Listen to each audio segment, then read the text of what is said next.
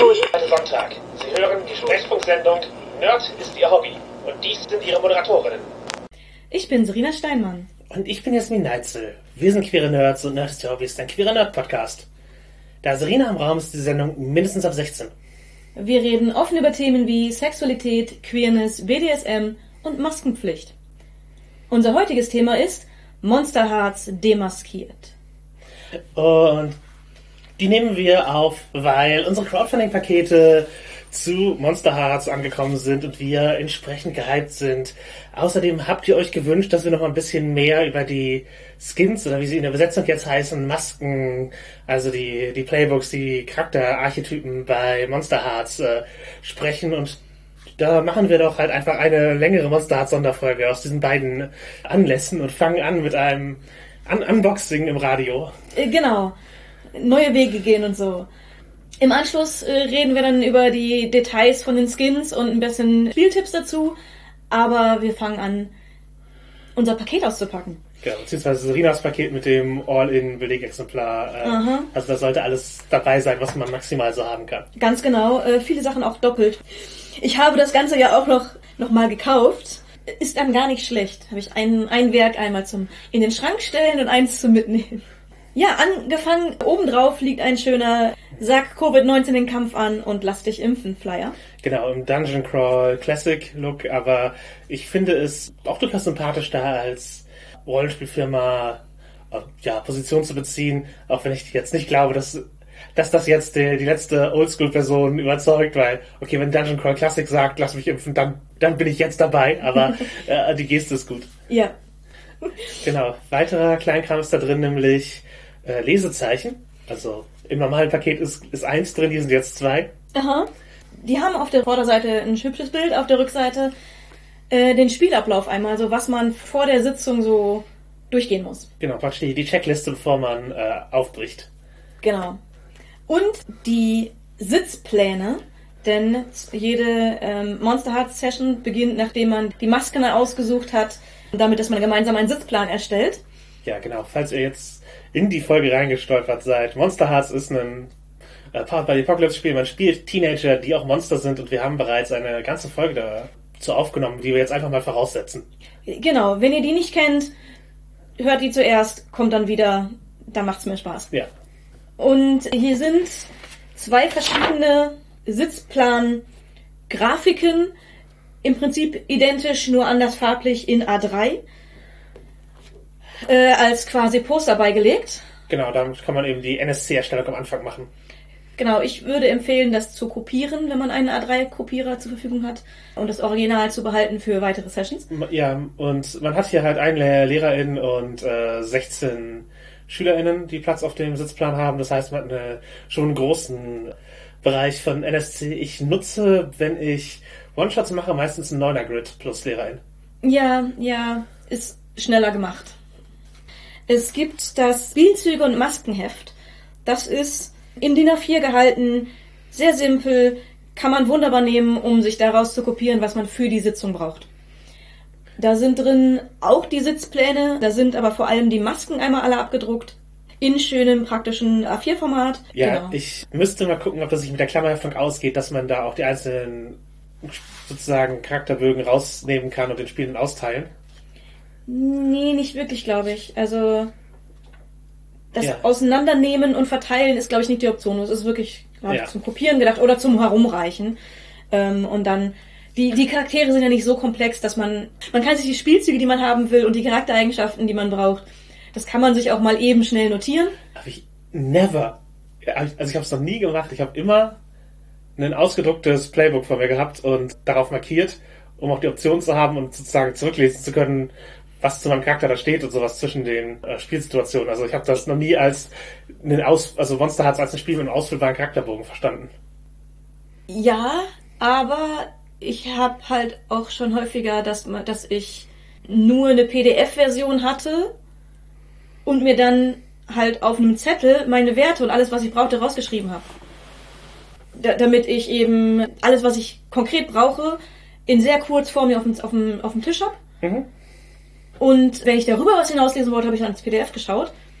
Aber das kann man halt eben auch mit dem, mit dem Heftchen machen, das einfach in der Mitte vom Tisch liegt und wer was nachgucken muss, schlägt es nach und hat sich die Werte kurz rausgeschrieben. Aber man kann es halt auch. Ich glaube, das ist der eigentliche kopieren. Mehrwert, dass man ein zweites, zweites Referenzdokument hat, wenn man Ja. nicht wie wir jetzt plötzlich drei Bücher in der Spielrunde Genau. zur Verfügung stehen hat. Genau, das ist halt sehr praktisch, weil man eben die, die grundlegenden Spielzüge und die Spielzüge von den, äh, von den Masken einfach en bloc einmal gemeinsam hat, ähm, zum mal eben schnell nachschauen. Mhm. Als nächstes haben wir noch ähm, Karteikarten. Ja, die sind so referatsmäßig tatsächlich ganz cool. Ja, ja. Und die enthalten die, ähm, die Spielzüge, die allgemeinen Spielzüge, die, die jeder braucht. Mhm. Ich weiß nicht, ob, sie, ob man sie auch so anwenden kann, dass man quasi auf den Tisch legt, zum zeigen, was man gerade tun möchte. Aber wenn man zum ersten Mal spielt, vielleicht gar nicht unpraktisch. Ja, ist auf jeden Fall was zum, zum Nachschlagen und da das verteilbar ist, halt noch eine weitere Ressource dafür. Ja, ist allerdings nur ein Set. Ich glaube, jeder Spielzug einmal drauf. Ähm, das heißt nicht, man hat ein Set und kann jedem dieses, äh, jedem jeden Spielzug geben. Da- Dafür ist es nicht gedacht. Müsste man mal, müsstest du mir das Shop nachgucken, ob die nachkaufbar sind. Ja, die sind auf jeden Fall sehr cute und geben dem Ganzen noch, noch ein bisschen mehr Schulstil. Dann haben wir eine X-Karte mit Erklärung. Genau. Da steht hinten drauf, was genau es tut, wie sie verwendet wird. Wir haben schon sehr oft drüber geredet. Klar, X-Karte, man kann sie tatsächlich einfach benutzen, hochhalten, um mitzuteilen, dass man diese Szene, dass man irgendwas aus dieser Szene gerade einfach ausblenden möchte und nicht weiter spielen möchte und etwas und, und die, diese Szene beenden möchte, so wie sie gerade passiert. Mhm. Kann sehr praktisch sein. Ich habe sie noch nie als Karte benutzt, aber sie liegt bei für die Leute, die das ausprobieren möchten. Genau, das ist, es kann halt als Geste hilfreich sein, drauf zu zeigen und die Dinger sind auch groß genug, als dass man die gut in die Kamera halten kann und es erkannt wird als das, was es ist. Genau. Also auch wenn man, wenn man online spielt, kann man es wunderbar einfach vors Gesicht halten und äh, dann, dann wird sofort gesehen, was los ist. Ja, ich glaube, ich habe es schon mal erzählt, aber ich benutze, wenn ich am Tisch eine X-Karte habe, meist einen Hurricane aus Magic, weil da die, der Buchstabe X sehr oft drauf ist. Weil die Karte kostet X und so. Ja, und als letzte beide Gimmicks haben wir noch einen kleinen College-Block A5 im Monster Hearts Design. Äh, Sogar kariert. Sogar kariert und äh, auch da ist nochmal in A5 dann der Sitzplan auf der Innenseite. Das ist äh, sehr cute. Und ein Monster Hearts äh, gebrandeter Bleistift mit Radiergummi. Ja, nice. Er ist äh, immer hilfreich. Geschmackstest? Schmeckt holzig, ist auch ist tatsächlich echtes Holz und sieht nicht nur so aus. Ja, man weiß ja normalerweise auch das Radiergummi, aber nein. Ich beiße nicht ins Radiergummi. Wir haben einen Bleistift und äh, Notizblock, der ist natürlich auf jeden Fall ganz cool. Äh, Kann im Zweifel auch benutzt werden, wenn man wie ich eben Sachen rausschreibt, äh, um es auf einem Zettel zu haben. ja, äh, bist, würdest du den Notizblock tatsächlich benutzen oder ist das jetzt was, was als Relikt bei dir auf immer im Regal liegt? Sehe ich dann. Also ich schreibe tendenziell in meinem Leben sehr, sehr wenig mit bei Dingen. Äh, und wenn dann eher am Rechner, weil ich unglaublich langsam per Hand schreibe. Aber es kann auch sein, dass es, wenn ich irgendwann mal wieder einen brauche, dass es der ist, den ich nehme. Ja, ich kann halt ein bisschen Kurzschrift, ein bisschen Sketchnotes und habe eine klassische Journalistin-Ausbildung, deswegen kann ich sehr gut mitschreiben, wenn es notwendig sein sollte. Ja, das Einzige, wo ich Shortnotes äh, schreiben kann, ist beim Kunsttouren für die ähm, Bewertungsskalen. Okay, ja. Das, ich war jahrelang Kampfrichterin, deswegen. Aber äh, sonst ist das nicht so mein Metier. Monster Hearts ist auf jeden Fall ein Spiel, wo ich vergleichsweise viel Notizen mache. Ja, weil man ja auch viel im Spiel erst äh, entwickelt. Genau, dass das Worldbuilding entsteht und Beziehungen sind wichtig und dergleichen. Und äh, deswegen habe ich da meistens halt ja Seiten, auf denen NSC drauf sind und dann Verbindungen, die durch Pfeile und sowas ge oder durch die Position auf dem Blatt schon mal da sind, äh, um Ja. halt eben ja Elemente von Sketches reinzubringen, dass ich äh, das halt sozusagen einfach durch den Symbol oder was immer gezeigt wird, die Person ist halt jetzt mit dieser der Verbindung oder hat das und das getan, ohne dass ich halt das, äh, das lange ausschreiben muss. Ich bin nicht zeichnerisch genug, als dass ich da jetzt wirklich äh, kleine Comics oder sowas draus mache, aber eben ja Symbole. Monster Hearts ist ja eher ein viel improvisiertes Spiel, wo man wenig als Spielerin auch vorbereiten kann. Deswegen, ich muss sagen, ich bin lieber Spielerin als äh, Leiterin bei Monster Hearts. Fürs Spielen ist es super. Fürs Leiten brauche ich da viel mentale Vorbereitung. Also ich glaube, ich brauche für Monster Hearts einfach genauso viel Vorbereitung wie für andere Rollenspiele. Nur, halt, dass die mehr mental ist, als äh, dass ich Dinge aufschreibe. Bei der Spielleitung, ich, ich schreibe ganz viel vor. Ich mache, ich plane ganz, ganz viel, ganz viele Eventualitäten, mache Notizen, was ich alles mit reinbringen könnte, wenn es Situation kommt und so weiter. Bei Monster Hearts ist das halt komplett nutzlos. In den meisten Fällen. Ja, du bist, bist, man kann drum rumarbeiten, aber es, es ist ein Spiel, wie viele Papa Apocalypse Spiele, du hast äh, eher die Improvisation, die, die dich vorantreibt. Und, und das, das kann ich als Spielerin viel, viel besser als als Spielleitung. Oder da, da mag ich das lieber. Ja, ich glaube, ich habe ein Switch ist vielleicht bekanntes Problem, nämlich ich kann das Spiel leiten und es, äh, es stört mich nicht. Und es macht mir Freude. Deswegen Aber du willst auch gern mal spielen. genau, deswegen für Monster Hearts immer Spielleitung. Nein, ja. Ich, ich habe auch schon gespielt, also aber ich, ich bin ich bin viel mehr Spielleitung als äh, als Spielerin, weil du einfach so gut darin bist und und andere eher Probleme damit haben, diese Art Spielleitung zu machen. Gen genau, und ich oft das einfach die bin, die es anbietet so. Mhm. Ich hatte also glaube, ich habe einmal geleitet Monster Hearts. Ansonsten halt lieber gespielt weil es mich weniger stresst. Aber da tatsächlich schreibe ich dann auch deutlich mehr mit als bei anderen Spielen. Es gibt Rollenspiele, da schreibe ich als Spielerin einfach gar nichts mit. Ich bin dann die Person, die sagt so, mein Charakter weiß das, ich habe keinen Schimmer, erinnere mich bitte. Das kann auch nervig sein, ich weiß das, aber bis ich mitgeschrieben habe, habe ich so viel vom Spiel verpasst, dass es mich auch nervt. Deswegen schreibe ich oft einfach gar nichts mit. Und bei Monster Hearts mache ich schon viel Notizen oder mach, mache am Anfang Notizen, dass ich mir die Charaktere mit, auch mitschreibe, alle. Mhm. Das mache ich sonst auch selten. Und schreibe mir dann auch die Verbindungen mit auf.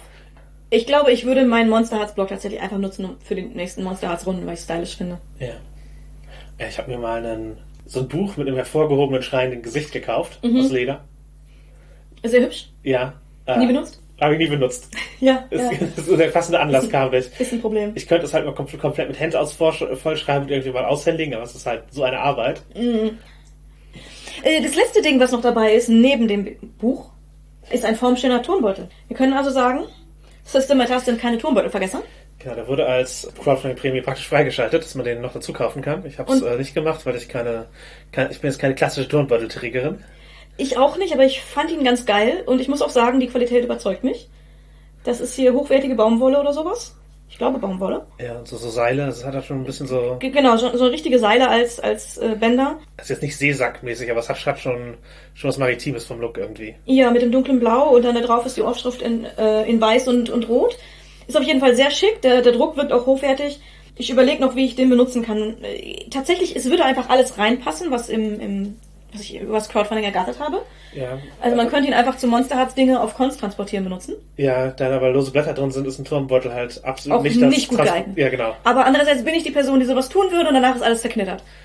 That's me. Ja, das ist auch sehr, sehr SchülerInnenmäßig, aber ich würde ein Klemmbrett äh, besorgen noch dafür, für den, für den restlichen Kram. Also ich habe ein Klemmbrett und ich nutze das nie. Meine ja. Sachen sind einfach immer fast zerknittert.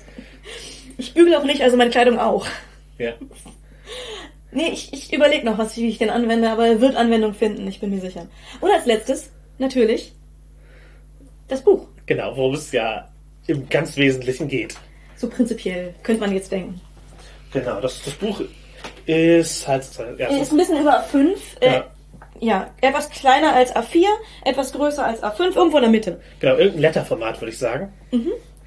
Äh, ja, also haptisch unspannend ist halt so ja, so ein, ich, ist ein glattes Buch. Es ist, ist, ist ein glattes Buch, ist jetzt weder speziell mattiert noch speziell lackiert. Ja, aber sieht sehr, sehr schick aus. Genau, Hardcover und vom Look ist es halt, als wäre das so ein, ja, so ein, so ein Jahrbuch. Ja, ein bisschen Jahrbuchmäßig, äh, wobei vorne es hat halt auch so, ein, so eine Struktur, die, hat, die sieht fast ein bisschen Denim-mäßig aus. Ja, also könnte auch ein, ein sehr stylischer College-Block sein. Ja. Aber hat so ein bisschen Jahrbuch-Feature. Genau, vor allen Dingen ist es halt wie so ein Wappen drauf, also ein Monster, Monster hat es oben drüber in so einer ja, Schrift, wie sie halt auch auf so einem Trikot stehen könnte von einer Schulsportmannschaft ja. und dann den M in einem Kreis, äh, das halt stilisiert ist, also auch wie das von demselben Schrifttyp äh, angelehnt, wie das alte Monster Hearts Logo bei den englischen Ausgaben und das halt eben als äh, in der Mitte zentral drunter sind so zwei Lorbeer Grenze, die äh, zwei Lorbeerblätter, Zweige, die so rausgehen, wie so ein, um diesen Kranz anzudeuten. Drunter ist halt Avery Alder und dieses äh, Denim ist halt, hat halt Flecken drauf, die könnten Blutflecken sein und ist bemalt mit Sachen, die halt aussehen, als ob da ein Kugelschreiber halt äh, Symbole drauf gemalt worden wären. Halt, Im Prinzip entweder wie, wie Schultisch oder was man halt so in seinem Block kritzeln würde. Ja, ja, genau. Das sind halt so kleine Symboliken, die auch ein bisschen korrespondieren mit den Skins, die dann, die dann stattfinden werden. G genau, ich glaube, es ist äh, jeder für eine Maske drauf, die im Buch enthalten sind. Genau, genau. Und hinten ist halt unser weißen Kasten die ja, äh, die, Beschreibung. Genau, und die sieht aus, als wäre sie mit Tesafilm auf das Buch geklebt und dann sind Blutflecken draufgekommen. Oder Kakao. Kann ich jetzt nicht erschmecken. Ist, ja, es ist, ist das rotlich aussieht, aber ja. ja. Das, das ist aber auch ist sehr dünn, also könnte auch dieser Schulkakao sein. Ja, möglich. Auf jeden Fall kostet das Ganze 39,95. Und äh, ist bei System Matters erhaltbar, hat aber auch eine ISBN, das heißt, ihr könnt es bei eurem lokalen Buchladen oder wahrscheinlich auch Rollenspielhändler bestellen. Ja. Äh, zum Innenteil, die Bindung ist in so einem rotbraun, finde ich sehr, sehr schick. Ja, genau, und es hat äh, zwei Lesebändchen. Eins in schwarz, eins in lila, auch sehr schick. Genau, damit kommen wir dann auch äh, zum Innenteil, wenn man und äh, der hat auf jeden Fall eine markante Farbgebung, also das Buch ist vollfarbig. Mhm. Und der Inneneinband es ist voll auf eine Tinte, aber es hat auch ein bisschen was entweder von so Schulbus sitzen ähm, oder der, der Edgy College Block, den man gekauft hat, weil er cool aussieht und nicht nur weiß ist mit College Block Aufschrift. Ja, auf jeden Fall, ja. Es, sind halt so Tintenfarben, die ineinander laufen. Das ist ein bisschen bisexual lighting mäßig. Also du hast halt ein Blau, du hast einen, du hast ein Rosa, du hast Violett. Das sind halt auch Farben, die sich durchs Buch ziehen. Das sind auch Farben, die eben so als Verläufe über äh, Bilder und Logos und sowas gelegt sind. Und auch jede Ecke unten, wo die Seitennummerierung steht, ist so in so einem rosa ausgewischt, so ein bisschen kreidefarbenmäßig gehalten. Ja, ein bisschen, ja, ja, Kreide oder Tintenfarbe, das, ja, ein bisschen, als wäre es unten ein bisschen verschmiert, weil die Seitenzahl drin steht und ja, äh, in den Credits stehst du auch selber drin. Ähm, wie kommt das nur? Ich weiß es gar nicht. Genau, ansonsten halt Übersetzung, Infernal Teddy also, und Dean und Lena, also alles Leute, die, äh, ich sag mal, in unseren Online-Umfeldern auch rumlaufen und, äh, und gute Leute sind, denen man vertrauen kann. Äh, Redaktion, äh, Friederike Bold, die hat das wohl auch ansprechend gemacht, würde ich mhm. sagen. Ja, sonst natürlich die System Matters Leute. Es hat ein Sensitivity Reading stattgefunden von Ashken, also auch das, äh, Illustration, Maria Hecher und ja, Cover, Design und Layout von Patrick Wittstock. Und ja, natürlich Amy Alder als Originalautorin. Ja, sicher. Weiß man nach unserer ersten Folge. Ja, ja genau. Man wird, hier, und man wird auch direkt von so einer Bleistiftzeichnung empfangen nach mhm. dem Impressum und äh, die zeigt halt auch den Stil, den die Illustrationen, die neu dazukommen sind, äh, haben. Also die alten Monsters-Illustrationen waren halt äh, ja so scherenschnittartig, nur schwarz und weiß. Und das gibt es hier halt auch wieder, nur dass da statt schwarz und weiß eben diese Farbverläufe drüber sind, die wir geschildert haben. Und die Bleistiftzeichnungen, die haben halt, die haben so was leicht skizzenhaftes. So als, als hätte das jemand, der das im Kunstunterricht ge gezeichnet? Ja. So mit Bleistift, wo, wo es um Bleistiftzeichnungen geht oder so? Genau, auf jeden Fall halbwegs detailarm und vieles halt angedeutet nur äh, an, mhm. an Details. Das gibt dem Ganzen natürlich halt auch ein anderes Flair und es ist nicht wirklich ein Ingame-Dokument. Das ist, das, das ist nicht, was, was hier angestrebt wird, aber mhm. es vermittelt dieses künstlerische Hipster-Mädchen Ding, mhm. wie man es zum Beispiel aus den Menüs und dem Design um äh, Life is Strange zum Beispiel kennt. Das ist halt ein, ein Computerspiel, wo man ein Hipster-Mädchen spielt, das mit Polaroid fotografiert an einer Kunstakademie, so Highschool-Levels. Auf jeden Fall, de deren Notizbuch hat halt was ähnliches, dass das man eben als das Menü hat in dem Spiel. Und ich bin mir fast sicher, dass die Anlehnung nicht, nicht ganz unabsichtlich ist oder dass es halt kulturell so durchdiffundiert ist, dass es, dass es halt als passender Stil erschien für Monster Hearts. Ja, ja, ich. Ja, vielleicht ist es nicht ganz unabsichtlich. Ich, ich würde da fast eine, eine Connection setzen. Genau, die Schrifttypen, die verwendet werden, ja, also gut lesbar, nicht fancy. Die Überschriften sind was Handschrift, so Handschriftmäßiges, als ob man eben mit, mit Handschrift Druckbuchstaben schreibt. Ja. Das ist anders als bei dem englischen Monster Hearts. Dort sind das halt mehr so, ich sag mal, als Vampir, was gerade Logo erinnerte, erinnerte, ausgestaltete Buchstaben, die halt was von Vampir, Welt der Dunkelheit Logo, bisschen Metal Goss Anleihe haben. Und das hier ist halt wieder das, das Handarbeits Hipster Mädchen Ding. Ja. Was das, cool ist. Ja, und ich, es zieht sich halt durchs ganze, durchs ganze Werk durch. Also, Monster Hearts 1 und 2 in der englischen Version ähm, haben schon sehr diesen den, den Emo-Goth. Emo-Goth, es hebt den Horrorteil hervor und es ist auf jeden Fall sehr in der ganzen Goth-Ästhetik drin. Und das macht die deutsche Übersetzung nicht. Die setzt sich davon ab und hebt das, hebt einfach diese, dieses schulische, man nimmt Schulblöcke, die Leute in der Schule benutzen. Das ganze, die ganze Optik ist so, ja, Highschool, Teenagertum. Und der, der Horror ist dann eher in den Details, ist eher unterschwellig. Also zumindest vom, vom Stil, in dem das Ganze gehalten ist. Ein paar Sachen, die man in, diese, in dieses äh, äh, Schulblock-Notizen-Ding reinpassen würden, halt die Hervorhebung sind einfach so ein Strich am Rand, der aussieht, als wäre mit so mit, mit einem Filzstift Textmarker oder Filzstift, ja. ge gezogen, genau. Wenn, wenn halt bei den Moves zum Beispiel ist halt, sieht man halt den Teil, der tatsächlich der Move ist und nicht die Erklärung, da ist am Rand so ein Strich dran und äh, die einzelnen unter, also die einzelnen Punkte, die halt sonst eben so Bullet Points wären, sind hier mit äh, violetten Pentagrammen gemacht, wie, wie man halt eben, wenn man eine Liste schön ausgestaltet, aber Wenn man edgy Teenager ist, äh, Genau. wie man das halt so macht. das passt vom, vom Look hier auf jeden Fall gut rein. Und ich finde, der Look ist auch im, insgesamt relativ gut geworden. Also es ist schon sehr stimmig in sich. Teenagertum, Highschooltum und unterschwelliges Monsterei. Das hat sich gut durchgesetzt. Ja, also auf jeden Fall, wenn das halt so von der Ästhetik halt durchaus T-Core, Life is Strange, Hipster-Mädchen spielt auf einer Akustikgitarre, Polaroid-Fotos, äh, wäre halt so der, der Look, den ähm, die deutsche Ausgabe vermittelt. Im Englischen wäre es dann halt irgendwo Emo, Screamo, Musik, äh, ballert im Hintergrund, komplett schwarz gekleidet, in einem dunklen Raum sitzen und irgendwie seine Sachen in die Welt hinausschreiben. Und ich, das sind beides Ästhetiken, die die das Spiel abbilden kann, die passen.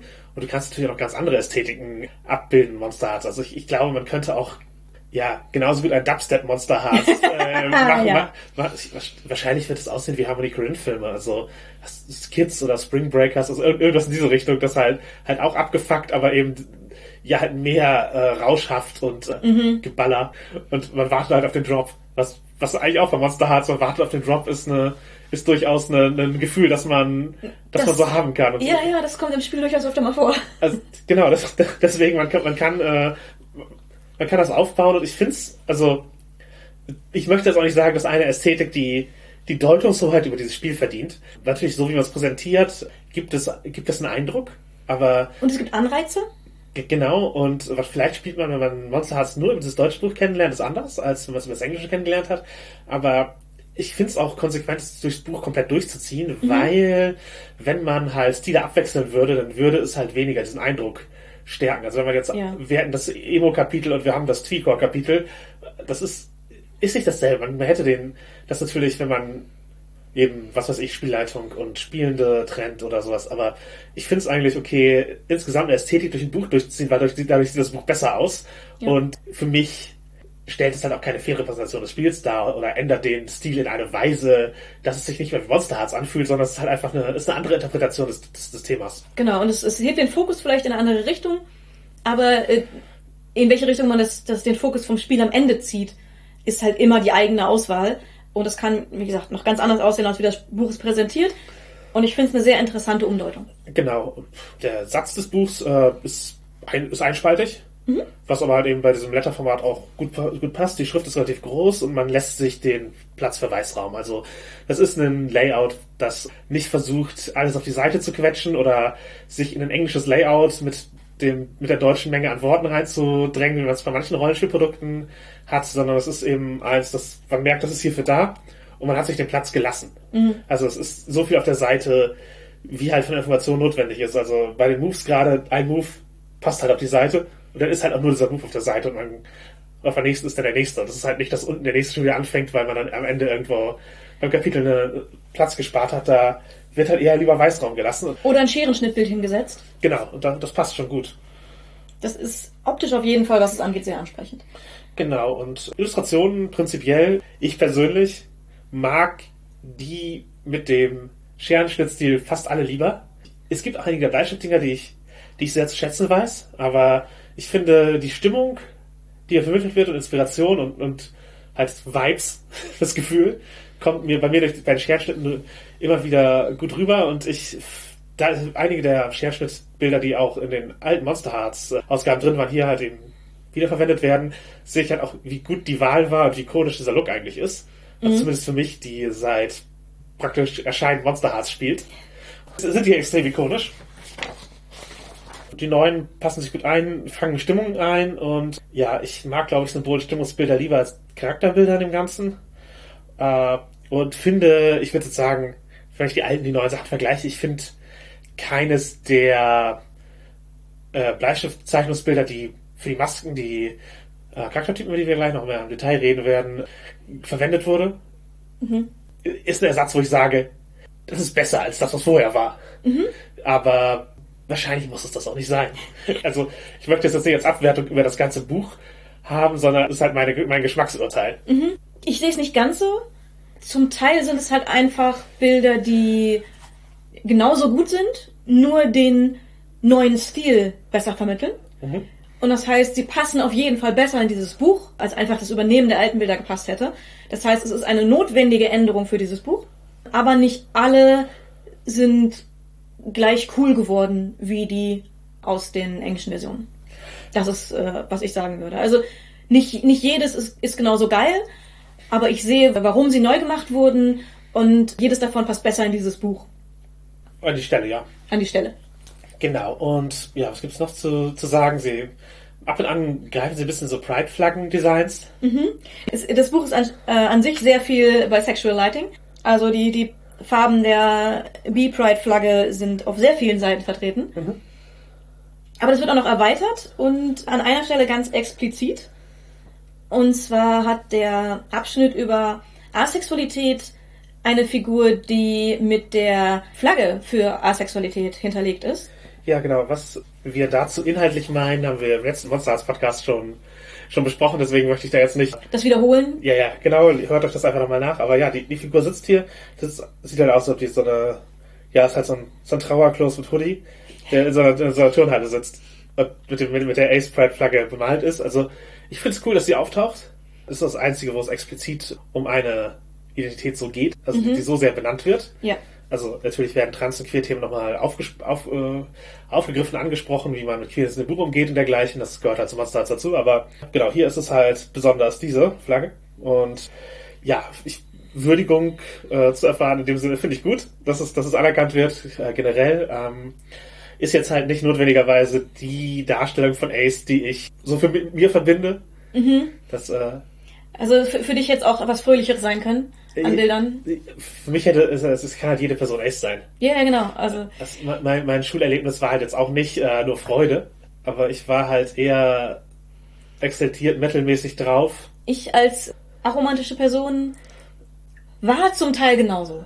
Also ich habe größere Teile meiner, meiner Schulzeit damit verbracht, dass ich eher alleine äh, unterwegs war.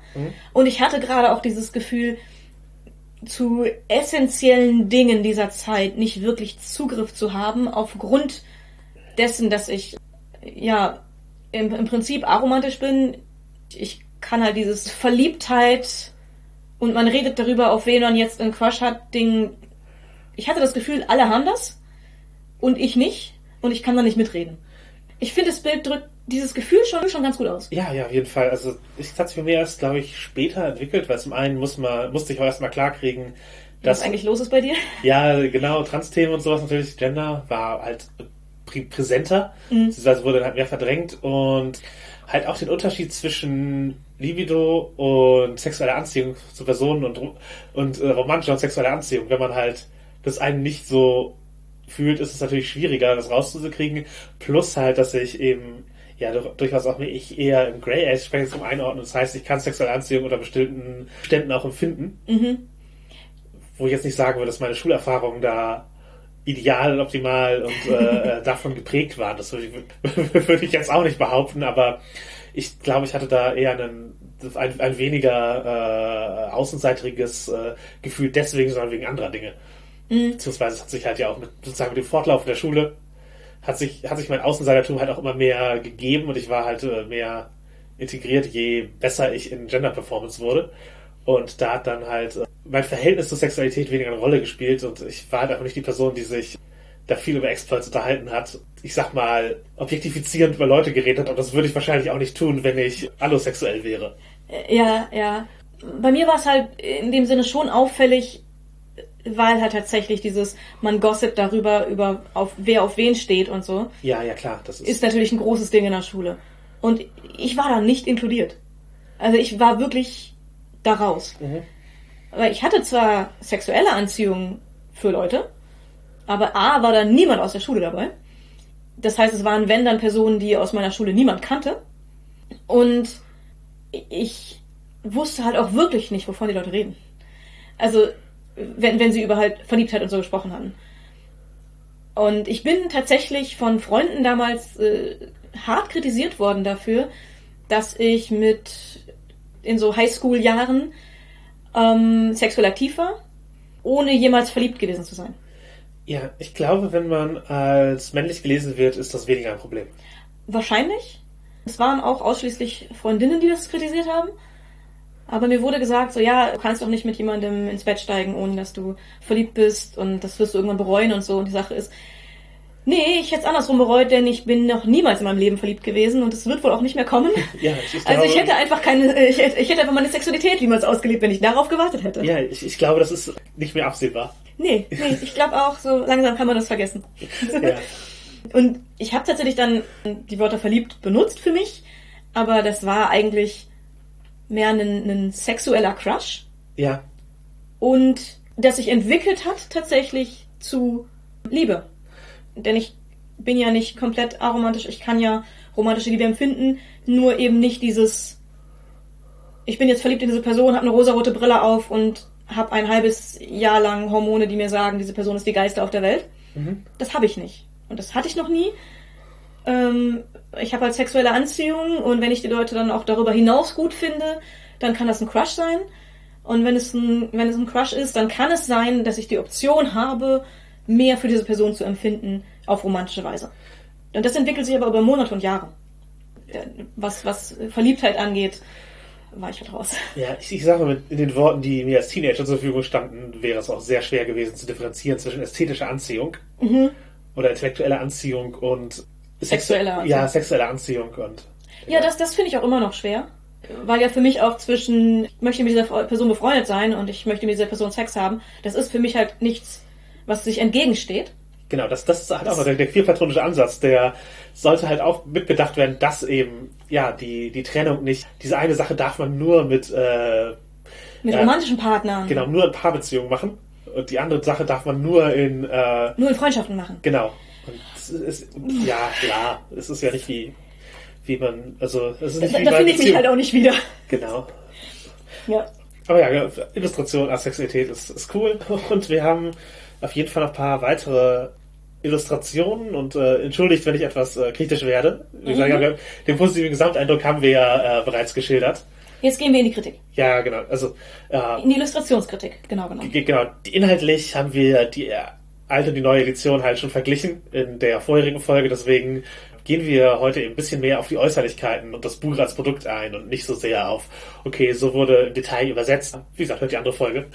ähm, die Vibes. Die Vibes sind das Problem für mich mit den Bleistiftzeichnungen. Also, es ist gezeichnet so in einem Kunstunterricht, was auch immer, diesen Stil zu vermitteln, das, das schafft es. Ähm, manchmal ist, glaube ich, die Detailarmut einen, eine Schwäche, weil man da mehr mit ausdrücken könnte, wenn mehr Details drin wären. Oder es das Fehlen von Details nicht so auffallen würde, wenn es noch skizzenhafter wäre. Ja. Also wenn halt äh, zum Beispiel Linien nicht vollständig durchgezogen werden und dergleichen. Ähm, aber genau, das ist Stil, Stilkritik eventuell, aber letztlich fehlen teilweise die Gefühle, die da übertragen werden, dass man direkt weiß, okay, so ist dieser Charakter. Oder so könnte dieser Charakter sein. Genau, halt dieses, dass, dass man bei jedem Bild von dem Skin sofort einen, okay, ich Eine habe Emotion zu diesem, zu diesem Charakter. Genau, du, du, du, siehst nur die, die Überschrift und das Bild und dann weißt du schon roundabout, in welche Richtung es geht. Das, das gelingt in der Illustration sehr gut, die halt im Wesentlichen Stockfotos sind, die bearbeitet wurden. Aber Ja. eben sehr gut für den Mut ausgesucht. Dies hier sind offensichtlich für dieses Buch erstellte Bilder. Und deswegen erlaube ich mir kritisch zu sein, wenn, sie, wenn der Vibe nicht rüberkommt. Weil, ja, einigen fehlt Intensität. Also Vampir zum Beispiel. Ich muss dazu sagen, ich bin den Bildern gegenüber etwas weniger kritisch als Jasmin. Mhm.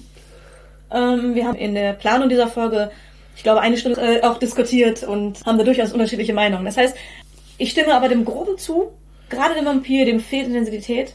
Da hätte man auch aus dem Bild mit kleinen Änderungen viel mehr draus machen können. Genau, es ist halt so ein, ja, leicht pummelig untersetzter Typ. Ich, der hat einen asiatischen Look so von. Die, die Zähne sind bei genauerem Hingucken zu sehen als Vampirzähnchen.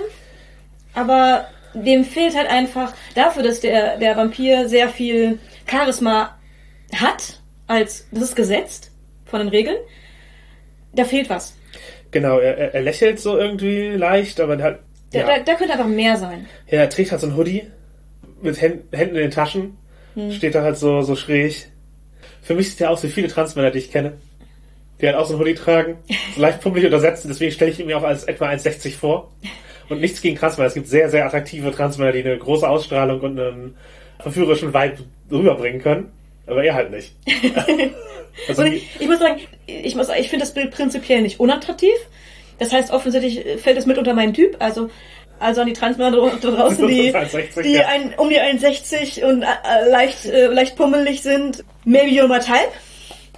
Aber ich sehe auch, das Bild könnte mehr Intensität und mehr, mehr Vampir haben, einfach.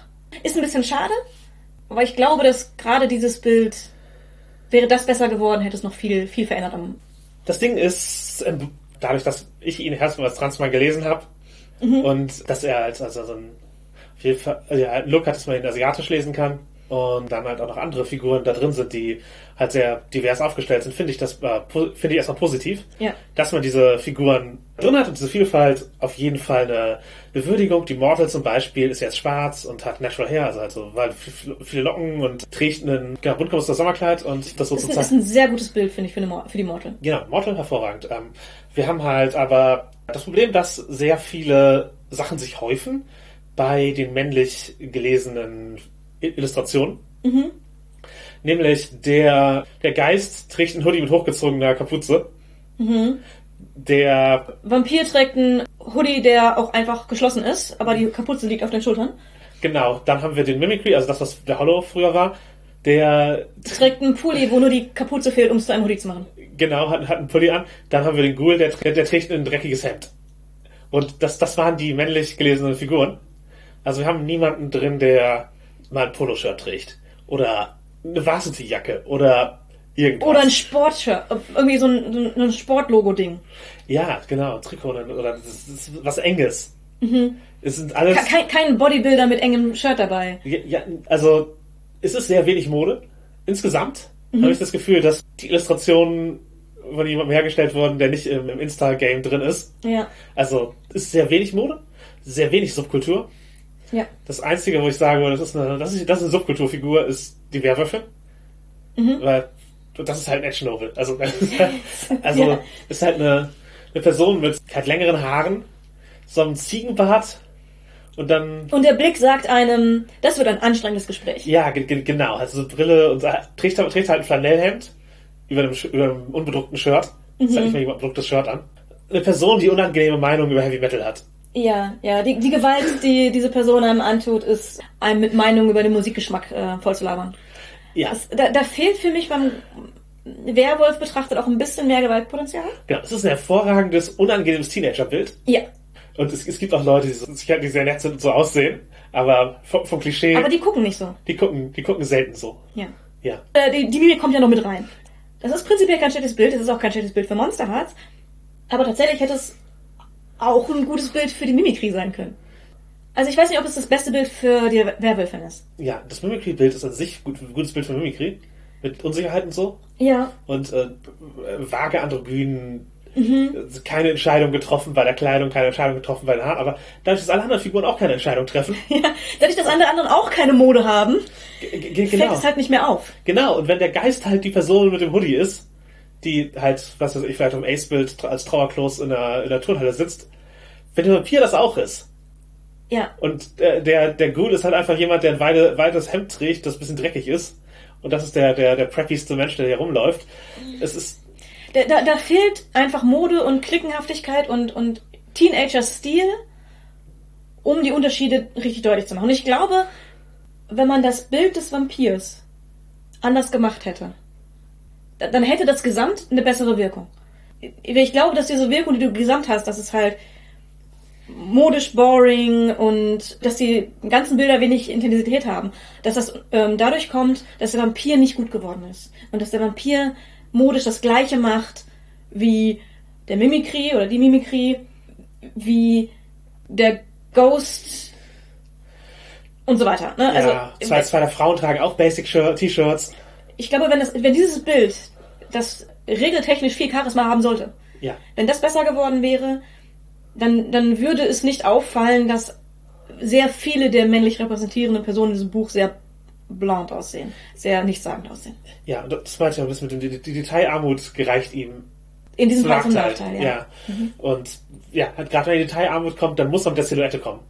Und das ist halt, wenn das Detail sind die, die Hoodie-Benzel. Dann darf das nicht, dürfen das nicht zwei andere Charaktere auch noch haben.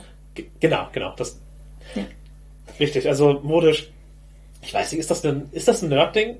Ich weiß es nicht. Vielleicht ist es hier auch eine bewusste Entscheidung gewesen. Ich möchte das, ich weiß es nicht. Das- Ja.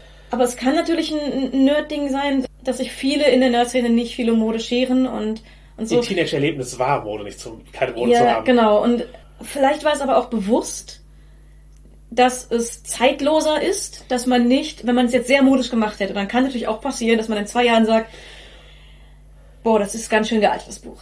Ja. So. Und da den Weg dazwischen zu finden, ist nicht leicht. Äh, Vielleicht war es deswegen die Entscheidung so, nee, wir machen es, versuchen es zeitlos zu machen und nehmen keine modischen aktuellen Dinge rein und so. Auch verständlich, aber trotzdem, das würde ich, äh, ist meine größte Kritik, glaube ich, an dem Buch, dass, dass die Mode vernachlässigt wurde und es dadurch ein bisschen gesichtslos wurde, was Klicken, Stuff und so angeht. Ja, ja, genau. Es ist halt schon so Teenager als, als Einheitsbrei. Mhm. Und ich glaube, dass halt persönliche Mode so ein wichtiges Ding ist für den Ausdruck. Mm, Ja. Also, Also äh, in, in meiner Jugend war es das. in meiner Guten, auch. Zum Guten wie zum Schlechten war es mög, war das halt sehr äh, prägend, wie man sich halt gekleidet hat. In meinem Fall war es halt Metal, damit ich lange Haare haben durfte. Und weil ich natürlich auch zu dem Moment halt da ein Zugehörigkeitsgefühl, eine Faszination für die Musik hatte, natürlich auch, aber was weiß ich, auch Leute hatte, die erkennen, weil Hip-Hop-mäßig unterwegs sind, Raver-mäßig unterwegs sind, also, also Emos. Das halt alles in meiner Schulzeit Leute, die rumliefen. Mhm. Und dann halt, dann halt eben auch verschiedene Stile von trage ich weit, trage ich eng. Mhm, So. Ja. Also auch vom Schnitt her schon, von der Silhouette unterschiedliche Moden, die, die unterwegs waren. Und keine Ahnung, ja, wir hatten jetzt, ein, ich war halt am, am, am Schulzentrum Gymnasium, da hatten, da hatten wir keine, was weiß ich, junge jungen Leute, die im Anzug zur Schule kommen. Aber auch, auch so einen Dude kann es halt geben. Gab es bei mir auch nicht, aber ich war auf dem Sportgymnasium, das heißt, wir hatten sehr viele mit unterschiedlichster Sportmode. Ja. Und da fällt sowas rein wie, gut, das ist jetzt auf den Bildern, die nur den Oberkörper zeigen, schwierig, aber da fällt sowas rein wie, es gab eine ganze Liga an Jungs, die sind nur mit einem Hosenband hochgekrempelt rumgelaufen, weil das so ein Handballer-Ding war. Ständig. So, so Dinge, die außerhalb dessen komplett keinen Sinn ergeben, die sich dann zur Mode gemacht haben, weil halt das quasi das Erkennungsmerkmal dafür da war, äh, dass du in der Jugendnationalmannschaft für Handball warst. Ja. So, solche Dinge. Einfach irgendwelche Modesachen, die sich teenagerig durchsetzen. Genau, das, das, das fehlt ein bisschen, das ist schade, aber Genau, dadurch wird es ein bisschen mehr wie die, wie eine Schule in einem Tatort dargestellt werden würde, als wie in einer Teenager-Serie. genau. Letztlich aber ein sehr wertiges Buch. Ja, hübsch insgesamt, also wirklich ein, ist es schön. Und äh, der, der Stil ist durchdacht. Mhm. Äh, und viele der Charakterbilder sind Richtig gut. Sie sind ja sehr ausdrucksstark. Und da, wo es ist, ist, ist, das, ist der Mangel in der Umsetzung, nicht in der Konzeption. Also, Sondern es, ich, ich glaube, es sind Kleinigkeiten tatsächlich. genau. Welche, welche Charakterbilder finden wir denn, finden wir gut? Die Sterbliche. Auf jeden Fall. Ich mag auch Tendenz Mimikry gerne. Mhm. Weil es, es zeigt halt eine Art von, also bevor ich Metal war, war das wahrscheinlich meine Art von Queerness, wie ich rumgelaufen bin. Dieses Mhm. äh, halt un, un, unsicher, weite dunkle Kleidung, halt geschlechtsneutral, roundabout Schnitt und Haarschnitt. Ja, ich, ich kann mich da vom Styling auch sehr mit dem Geist äh, identifizieren. Nur, dass ich keine Hoodies getragen habe, sondern überweite T-Shirts. Ja, Aber das Geistbild auch eigentlich sehr gut. genau. Ja, das, also das Körpertyp verbergen ist ein, ist ein cooles Ding. Ähm, ja, in den alten Monster-Illustrationen sind halt Geist und Mimikry mehr aus, ausdifferenziert, dadurch, dass der Geist die Hoodie-Person ist. Mhm. Und Mimikry-Person ist halt die Trash, Trash Queen. Das ist halt, halt sozusagen jemand, der früh in der, in der Modefindung ist und deswegen Fehler macht, aber Und noch, grässliche Dinge trägt. genau, keine, noch keine eindeutige Entscheidung getroffen, Mhm. wo es, wo es stilistisch und äh, geschlechtsmäßig hingehen soll, aber man macht erstmal experimentiert und das ist, Ja. das ist halt ein, eine andere Art von Look. Ja, ich mag auch tendenziell, dass im, beim äh, Infernal im Hintergrund die der Dämon so über die Schulter guckt. Ja, bei der, bei der Verdammten, das ist, äh, bei den Verdammten, das ist richtig schön. Ähm, weil da, da finde ich das richtig gut umgesetzt, dass das Teenagertum steht im Vordergrund. Du siehst einfach mal eine random Teenager-Person. Mhm. Aber wenn du genauer hinguckst, auf den zweiten Blick siehst du, dass im Hintergrund diese dämonische Figur ist, die so den Hand auf den Kopf legt. Genau. Es, genau sie, sie könnte noch mehr rich aussehen. Ja, Also ich hätte ihr ein bisschen Schmuck gegönnt. das ist, das ist wahr. Da hätte noch ein bisschen mehr Detail sein können, aber prinzipiell finde ich das Bild schon mal ziemlich gut, weil das, das glaube ich, ist eins der Bilder, das diese, Das, das, das, das, das vermittelt den Vibe. genau, das vermittelt den Vibe und es setzt diesen Stil, den sie wollten, ziemlich gut um. Genau, genau. Das, das, das auf jeden Fall. Aber ja, äh, Lieblingsillustration von, von den äh, hier drin, äh, für mich auch die Sterbliche. Die Hexe sieht halt auch einfach aus wie Kira McGran. Weswegen ich sie immer assoziiere mit einer Person, die ich halt kenne. Aber die ist halt auch eine Hexe und es passt ganz gut. ja, genau. Die Hexe ist auch gut gemacht. Die Hexe ist auch nicht detailarm und die Hexe ist ziemlich exaltiert in ihrem Stil. Ich finde die Queen leider ein bisschen underwhelming. Also sie ist gut. Ist okay. Ist okay. Ist, ist ein solides Bild. Aber da könnte auch noch mehr gehen. Äh, da niemand vor ihr auf die Knie geht, wie auf dem Original Monster Hearts Bild, Ja. ist das schon mal etwas, was, was sie auf jeden Fall schwächer dastehen lässt als vorher. Ja, sie ist alleine, das ist schon mal. Genau, und das uns, wir sehen an dem Infernal-Bild, dass sie nicht alleine sein muss. Genau. Es könnte. Man hätte ihr eine Gang geben können, wenn das nur Skizzengestalten sind. Ja, oder nur so quasi Scherenschnitt, Scherenschnittgestalten im Hintergrund sind. Ja, genau. Das wäre ja okay, aber. Ähm, aber das Bild ist auch absolut nicht schlecht. Nein, nein. Der Vampir wäre auf einer anderen Seite wahrscheinlich gesagt, ach, cooler Typ. Vamp- Vamp- für den Vampir ist es halt einfach nicht. Ja. ja aber genau. Letztlich ein cooles Buch. Die Übersetzung haben wir, wie gesagt, schon besprochen und äh, Die ist auch insgesamt gut. Wir sind, haben keine großen äh, Beschwerden oder so. Man kann sie natürlich immer an einzelnen Begriffen aufhängen. Ja. Das ist bei jeder Übersetzung so. Aber aus dem Prozess des Übersetzens und Korrigierens des Ganzen, ich war ja bei der Korrektur involviert, und da kann ich sagen, dass viele von den Begriffen, gerade die, wo auch, glaube ich, am meisten Kritik herrscht, dass die lange überdacht und äh, diskutiert wurden in der Redaktion. Und dass da wirklich ausgewählt wurde, was man gemeinsam glaubt, was das beste Wort ist. ja. Man kann halt manchmal nicht das perfekte Wort finden. Das ist ein Problem jeder Übersetzung. Und etwa Maske, wo wir das Skin, das Skinswort Maske übersetzt. Und natürlich ist Skin mehrdeutiger mit seinen Ebenen. Also du hast halt den Skin aus dem Computerspiel sozusagen, okay, das ist, was ich, was ich spiele, in dem Sinne, so meine Spielfigur wird dadurch deutlicher. Gleichzeitig hast du den Körperbezug, also redensartlich hier, man kann nicht aus seiner Haut und kann es Ja. tatsächlich nicht, also es ist halt, hat was Unvermeidliches und so. Äh, aber Maske ist halt auch nicht verkehrt. Genau, es gibt halt keine perfekte Übersetzung. Und Maske ist schon ziemlich gut, denn im Prinzip hat es all diese Bedeutungen auch, nur weniger vordergründig, weniger ersichtlich auf den ersten, im ersten Moment des Aussprechens. Also es ist ein bisschen schwächer in dem Bezug auf das unvermeidliche oder äh, körperliche Haut ähm, Bezug. Aber es hat den Bezug zu den sozialen Rollen und den sozialen Masken. Und auch wenn man das Maske nennt, ich, ich trage eine Maske, für, um sie allen zu zeigen, ich trage eine andere Maske für die Familie und enge Freunde, ich trage noch eine dritte Maske für, wenn ich privat bin. Das gibt's ja als Konzept. Das wird auch umgangssprachlich oft benutzt. Und auch aus denen kann man ja nicht einfach rausgehen und sie ablegen und was Neues aufsetzen. Das sind ja halt schon Dinge, die zu einem gehören. Aber dadurch, dass es eben, dass es sprachlich was anderes ist, hat es weniger dieses nicht aus der Haut können Gefühl. Genau, und das erfüllt äh, letztlich aber die Funktion zu zeigen, dass es die Rolle der Ästhetik ist, die auch das Spiel annimmt. Ja. Also, eigentlich eine gute Übersetzung. Es ist halt funktional übersetzt. Das funktioniert, genau. Und äh, ist es gut genug, dass einem nicht sofort einfällt, was, es, äh, was besser wäre. Genau.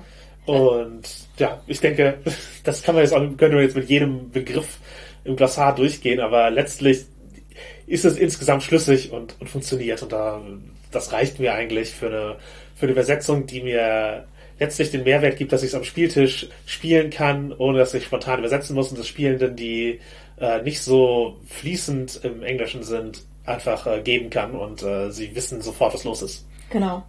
Dann sollte man allerdings auch auf Deutsch spielen. Das gemischte Spielen, finde ich, ist immer sehr schwierig. Also die englischen Begriffe größtenteils nehmen und wenn jemand was noch nicht versteht, die deutsche Beschreibung geben, kann funktionieren. Aber wenn Leute einfach nicht gut im Englischen sind, haben wir jetzt auch die Option, einfach ins Deutsche zu gehen. Und das ist auf jeden Fall ein Mehrwert. Ja, man kann sich entscheiden, praktisch die deutsche Übersetzung zu benutzen dann und dann auch einfach konsequent zu verwenden, wenn alle damit spielen. Ich werde wahrscheinlich immer zuerst an die englische denken, weil ich halt Monster Die auch schon seit Jahren spielst. Genau. Ja. Richtig, aber lass uns ein bisschen über Masken reden. Erstmal ein bisschen, würde ich sagen, generell. Man wählt die halt am Anfang des Spiels aus. Sie werden in der Regel alle zur Verfügung gestellt. Du kannst natürlich deine, den Fokus deines äh, Spiels legen, indem du bestimmte Masken rauslässt. Und das klassische Ding ist halt, man liest deren Flavortext vor und danach wird entschieden. Genau, man liest den laut vor. Mit Das Pathos, genau.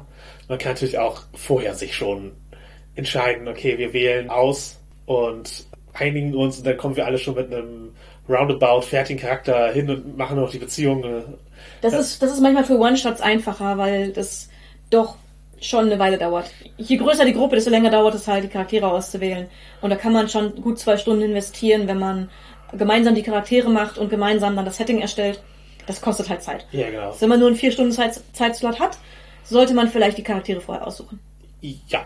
Also wenn man sich halt online trifft, bei einer, bei einer Con, Schwieriger. genau, muss man, muss man halt entsprechend die, die Zeit drum planen, aber Da kann äh, man halt auch einfach dann die Charaktere, also die, die ähm, Masken, die zur Auswahl stehen, reduzieren, dass es für jeden quasi nur einen gibt. ja, Dass das Vorlesen nicht ganz so lange und Ja. Auswählen nicht ganz so lange dauert. ja, ja, genau, finde ich vom Gefühl her manchmal ein bisschen schwäch, schwächer, aber Ja, aber Weil du Man spart Zeit. Am- ja, zum Ende halt, ich würde immer einen übrig lassen.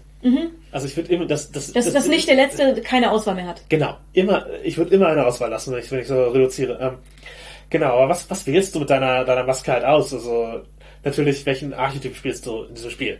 Also, du hast da, es sind ein Großteil deiner mechanischen Optionen, sind da, spielmechanischen Optionen sind da drin, äh, die du halt individuell für dich hast. Und, ja, es gibt natürlich auch vor, wie, halt wieder, also Namen als Beispiel. Genau, es gibt immer, es gibt immer eine, eine Beispielwahl ähm, und die ist auf verschiedenen, auf den verschiedenen Maskenbögen unterschiedlich. Gen- genau. Also jede Maske hat eigene Namen. Der zweite Punkt ist das Aussehen. Mhm. Beim Aussehen wird halt sowas wie dein, was ist dein Style? Da geht's nicht um Hautfarbe oder Kultur oder irgendwas, sondern um äh, wie ist dein Style, wie ist dein Vibe, wie sehen dich andere. Genau, also der Geist hat zum Beispiel da Begriffe wie einsam, verängstigt, fehl am Platz. Genau, das nächste Punkt ist der Blick. Ich, ich nehme mal den Ghoul, der, der hat dann halt sowas wie einen berechnenden Blick, einen leeren Blick oder einen hungrigen Blick. Und genau, dann kommt die Herkunft. Und es ist halt auch nicht die Kultur, sondern wo deine ähm, magische Fähigkeit, die du wahrscheinlich hast, äh, herkommt. Und da gibt's bei der Hexe dann zum Beispiel sowas wie eine heidnische Initiation. Oma hat es mir gezeigt. Oder Tumblr. Die, also diese Dinge bekommt man da, da kriegt man einen Rahmen des Charakters hin und natürlich die Spielattribute, die man hat, neben den Spielzügen. Und mit der Auswahl der Spielzüge und der Attribute kann man halt oft noch äh, den Fokus innerhalb dieses Des Charakters legen, genau. Genau, zum Beispiel der Geist, der, der kann halt ein creepy Stalker sein oder eine tragische Figur. Und du kannst eben mit der Auswahl an Spielzügen und Eigenschaften ja festlegen, wie nah er an einem dieser beiden Pole äh, sich befindet. Ja, genau. Die Auswahl der Maske legt auch die Attribute, die du hast, fest. Äh, ja, aber du hast immer noch zwei Sets zur Auswahl. Du kannst also entweder das eine oder das andere wählen und es passt halt jeweils unterschiedlich gut zu den verschiedenen Spielzügen, aber man kann jede Attributsauswahl mit jedem Spielzug kombinieren. genau. Und es ist auch okay, gut, nicht gut darin zu sein, in dem, was man hauptsächlich macht, weil jedes Scheitern die Erfahrungspunkte gibt. Ganz genau. Und dann wird man besser. Genau. Oder anders. Oder, oder, oder anders, genau. Genau. Ja, wie wählt man seinen Skin aus, seine, seine Maske? Äh, auf welche Aspekte gehst du bei der Auswahl ein? Also in erster Linie halt, was ist das Spielgefühl dieses, dieses Charakters? Mhm. Und das kann man tatsächlich, auch wenn man sich nicht gut auskennt, oft schon aus dem Eingangstext, der laut vorgelesen wird, so ein bisschen rausfiltern. Ja. Die sind ganz gut dafür und gucken, auf welchen Monster-Archetyp oder auf welchen Teenager-Archetyp ich gerade so Bock habe. Und aber auch meine Tagesform. So, worauf habe ich gerade Bock? Was fühlt sich gerade gut an? Genau, also manchmal möchte man eventuell eben eher zurückhaltende Charakter spielen, da ist der Geist vielleicht die richtige Option. Und manchmal möchte man eben sich mächtig fühlen, dann ist vielleicht die Queen das, was du, was du haben willst. Und dann sind die Probleme, die das Ding im Spiel mit sich bringen kann. Also für die, für die du durch diesen Skin gestellt wirst, als Geist halt ignoriert zu werden. Wenn das heute nicht dein Ding ist, dann ist der Geist nicht dein richtiger, das, richtige Playbook. Ähm, Genauso ist halt, wenn du als Werwolf Trouble mit deinem Körper dein, dein Wutausbrüchen haben, hast, dann kann das sein, okay, es ist genau das, was ich heute bearbeiten möchte oder wo ich, wo ich Lust habe, mich mit zu beschäftigen. Was halt auch sein muss, welche Funktion habe ich im Spiel, aber auch welches Erlebnis habe ich im Spiel. Genau, als äh, Sterbliche hast du halt zum Beispiel, weil du eine wahre Liebe hast, immer einen starken Bezug zu einem Charakter. Und wenn du eben ein starkes 1 zu 1 Spiel gerade heute haben willst, dann ist das eine Funktion, die du wählen kannst. Genau. Aber um euch jetzt da auch noch ein bisschen mehr an die Hand zu geben, gehen wir jetzt einmal alle, ähm, alle Masken einmal durch. Ja. Und generell würde ich sagen, jede Maske ist spielbar. Man kann sie halt nehmen und irgendwie mit Bedeutung füllen und es funktioniert schon. Genau. Aber wir gehen einfach einmal durch, was die tun. Dann haben wir die Fae. Das ist halt ein, ein Feenwesen, prinzipiell. Ja. Ich erlebe es halt allermeistens als, das ist ein, ein Fancy Mortal gespielt. Nicht der Mortal im Playbook, aber halt als, das ist, ist eine, Das ist eine, das ist eine, eine, eine Person, die fancy ist und Feenfähigkeiten hat und nicht, dass es eine Fee, die aus einer anderen Welt kommt. Genau, dieser Aspekt Ja. wird, wird halt oft äh, nach hinten gestellt. Oder manchmal ist es einfach nur eine sehr faszinierende Person. Mhm. Und ja, die hatte halt, Verspre halt äh, Versprechen, die ja super wichtig sind. Also der Fee ist Versprechen super wichtig. Also du kannst Versprechen einfordern, du kannst Versprechen geben und das, da interagieren viele Spielzüge mit, die nicht damit interagieren, dass du eine, eine Fee bist. Ähm, Ja, die, und du hast halt immer den Feenpakt als deinen Grundmove. Da bauen halt die Versprechen darauf auf. Wenn jemand dir ein Versprechen gibt, hast du was gegen diese Person in der Hand. Wenn du jemandem ein Versprechen, äh, Versprechen gibst, bist du aber auch dran gebunden. Also halt wirklich dieses Feenpakt-Gefühl wird hier in, in Spielzüge gepackt. ja, genau. Und es ist natürlich auch ein Teenager-Gefühl, mit das Versprechen super wichtig sind. Und ich, das ist so ein bisschen so, so ein Kindheitsding mit, wenn du einem Kind ein Versprechen machst, dann musst du es halten, denn das Kind kann nicht verstehen, warum du das nicht hältst. Das ist super schwierig als Kind mit gebrochenen Versprechen umzugehen. Und das zieht sich bis ins Teenagertum ran. Genau, genau. Und beste Freunde und solche Versprechen sind natürlich auch was, was da mit reingehen kann. Und man äh, kann natürlich Hand versprechen, etwas zu tun. Also Handlung versprechen, man kann natürlich sich versprechen, dass man für immer irgendwie in einem Verhältnis zu dieser Person stehen wird. Ja. Und ja, die Sterbliche und die Fee sind entsprechend auch ein, ein ruinöses äh, Paar. Ja. Aber also viele, die es spielen, spielen gerne einfach die leicht Fairy-Person, die gerne die Fäden zieht. Aber man kann es eben auch sehr als eine, tatsächlich eine, ich bin ein, ein magisches Wesen auslegen, wenn man das möchte. Ja. Also es gibt im Hintergrund eine Feenwelt, aus der man kommen kann, die man auch komplett gestalten und auch dort was spielen kann.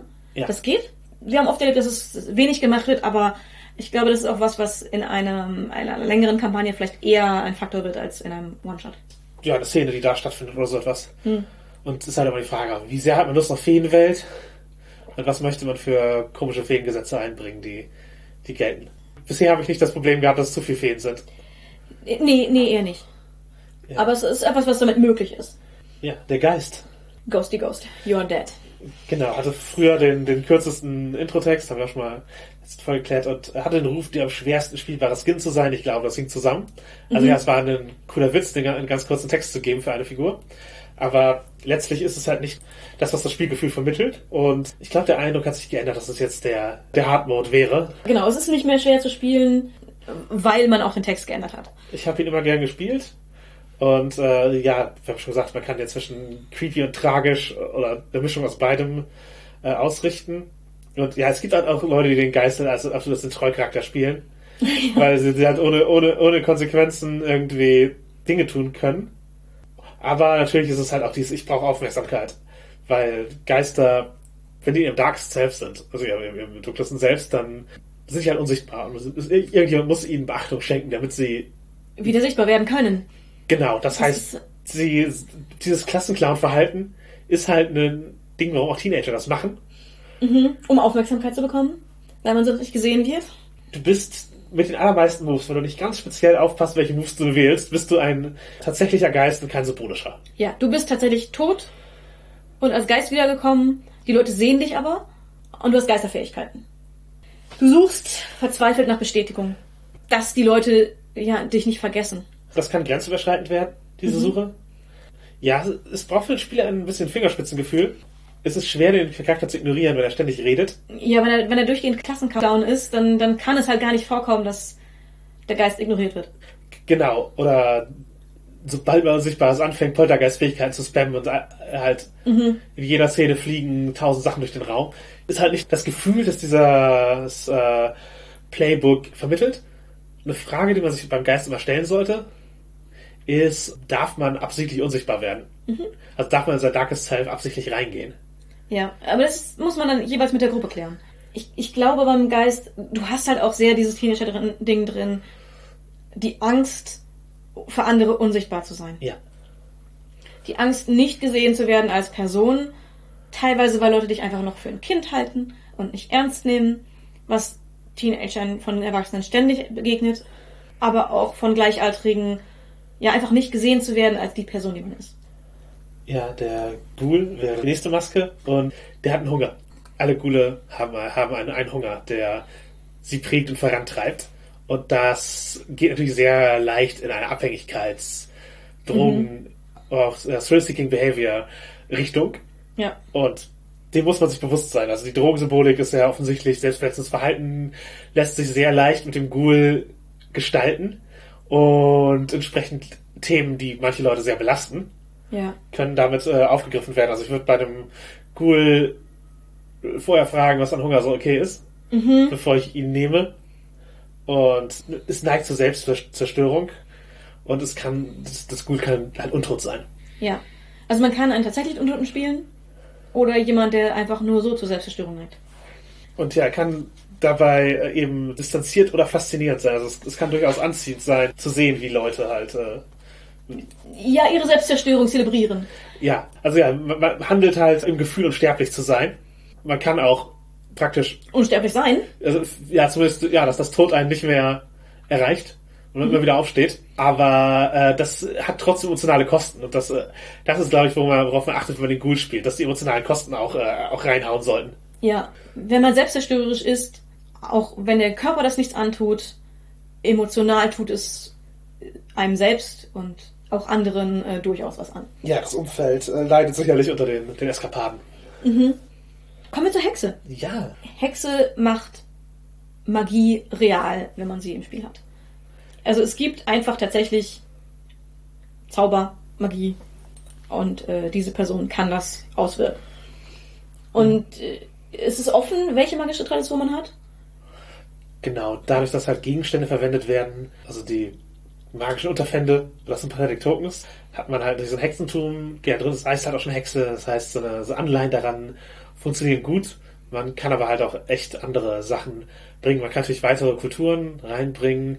Äh, würde ich halt immer darauf achten, dass, dass man da einen, ich sag mal, respektvollen Umgang mit hat. Voodoo ist halt eine Religion, die äh, ein paar Millionen Leute einfach als ihre Religion haben. Entsprechend kann man das auch mal respektvoll behandeln. Genau, und wenn man das, wenn man sich damit nicht auskennt, dann kann man auch einfach was eigenes machen. Wo Ja. man niemandem auf die Füße treten kann aus Versehen. Ja, ja, ja. Genau. Magische Unter Unterpfände. Das ist tatsächlich bei der Hexe so ein Ding. Sie hat magische Unterpfände und, und Flüche.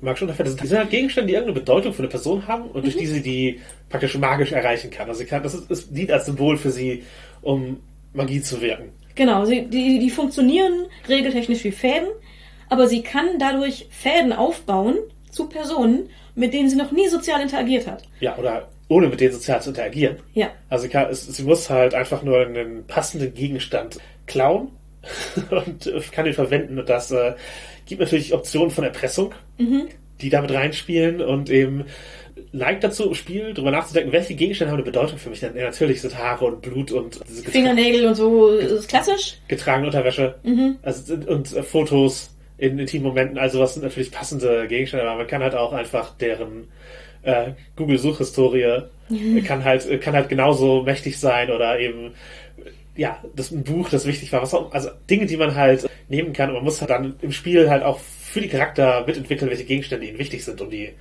zu verwenden. Und ich finde es gut, wenn man die Dinger als String verwendet, tatsächlich beim am Faden ziehen zu beschreiben, wie dieser Gegenstand Teil des Angebots oder der Interaktion ist.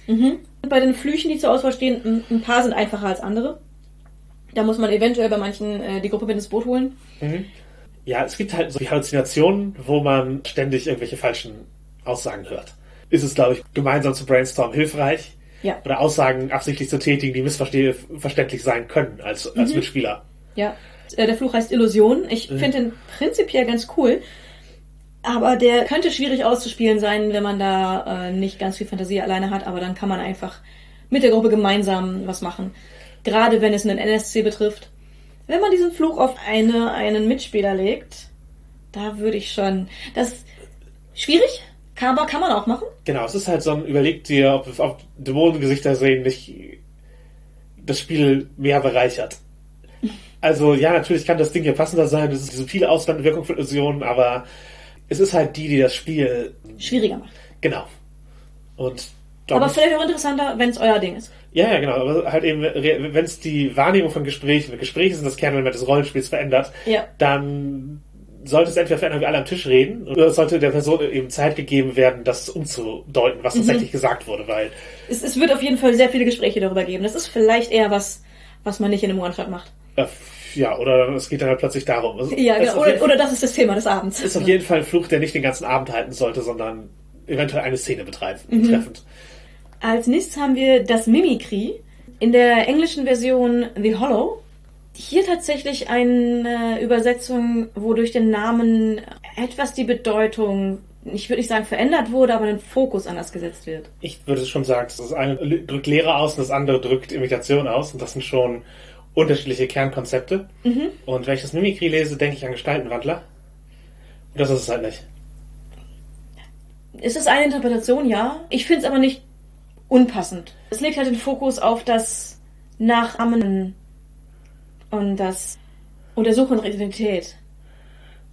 Ja, ja, genau. Das andere richtet eher auf die, Auf die Lehre, die. auf die Motivation zu, genau. Weil, Ja. also das, der Monsterarchetyp ist halt eher ein, Android, ein, Ein Frankenstein-Monster. genau, halt etwas, ein Wesen, das halt, ja, praktisch fertig geschaffen wurde und jetzt irgendwie einen Platz sucht und noch nicht weiß, wie es halt irgendwie mit den Menschen interagieren soll.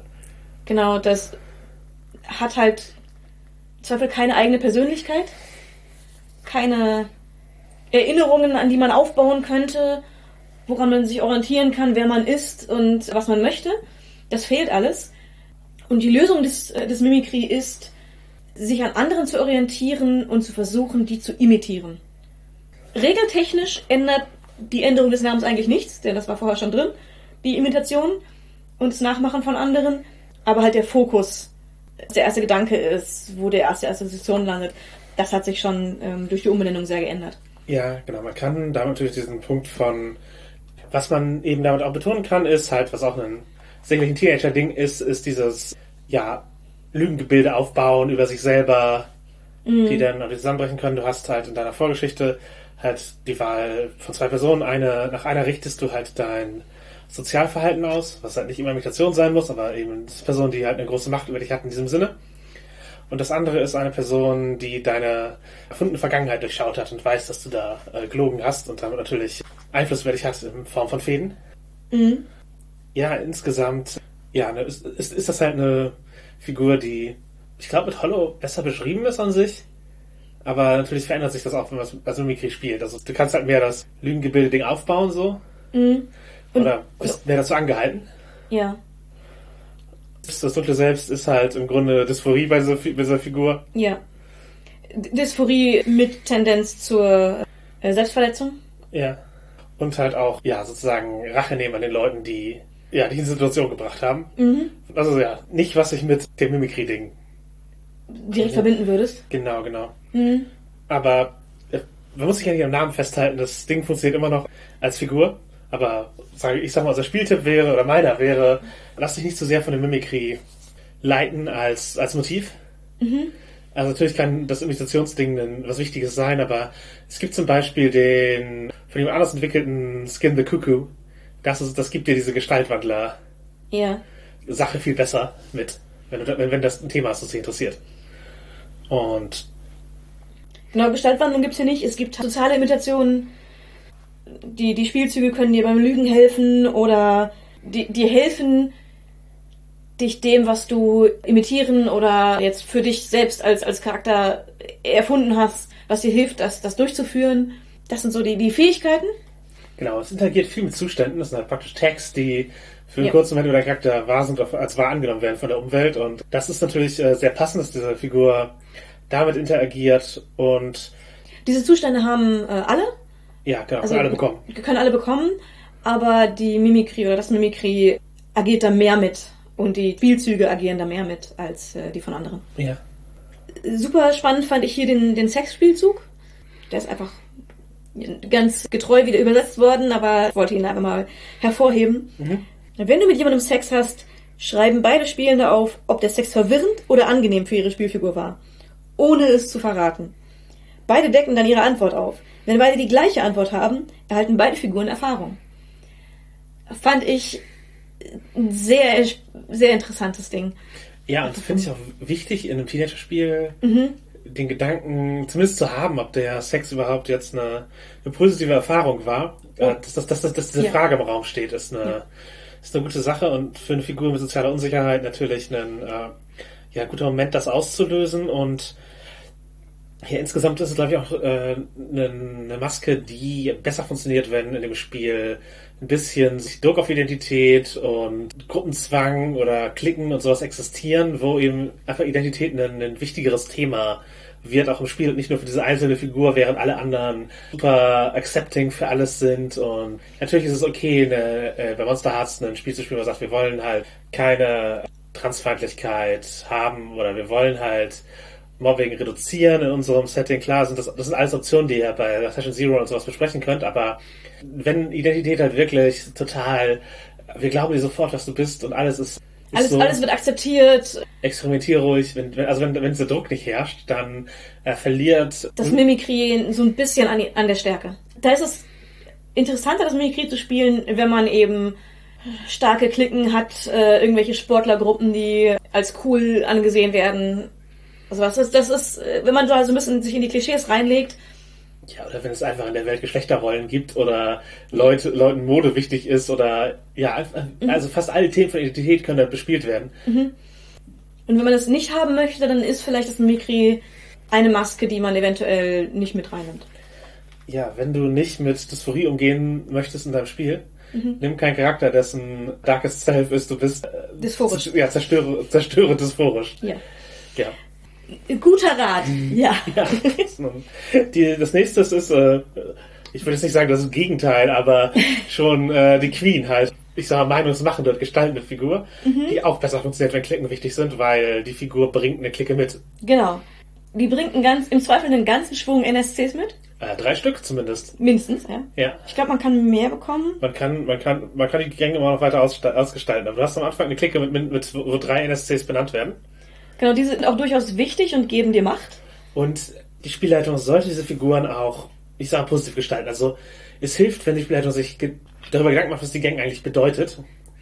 Und warum diese Figuren drin sind und warum diese Clique halt funktioniert. Und auch eben die Figuren als VertreterInnen der Werte dieser Clique verwendet. Also man kann ja auch selber, wenn man eine Clique gegründet hat und dann sich weiterentwickelt, trotzdem in den Gruppenzwang geraten, trotz das weiterzumachen, was man halt eigentlich mal geschaffen hat.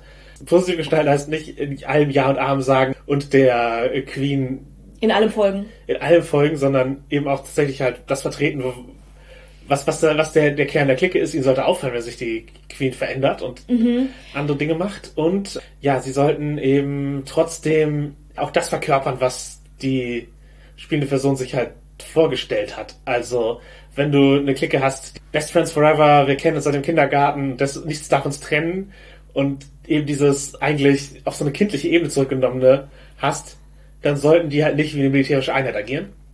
Oder sowas. Und wenn du halt eine militärische Einheit hast, dann sollten die halt auf, auf der Ebene handeln und ja, ich glaube einfach verstehen, was diese Clique ausmacht und wie diese, und diese Figuren irgendwie da einzeln positionieren, aber der Queen auch das Gefühl geben, dass sie Einfluss über diese Figuren hat.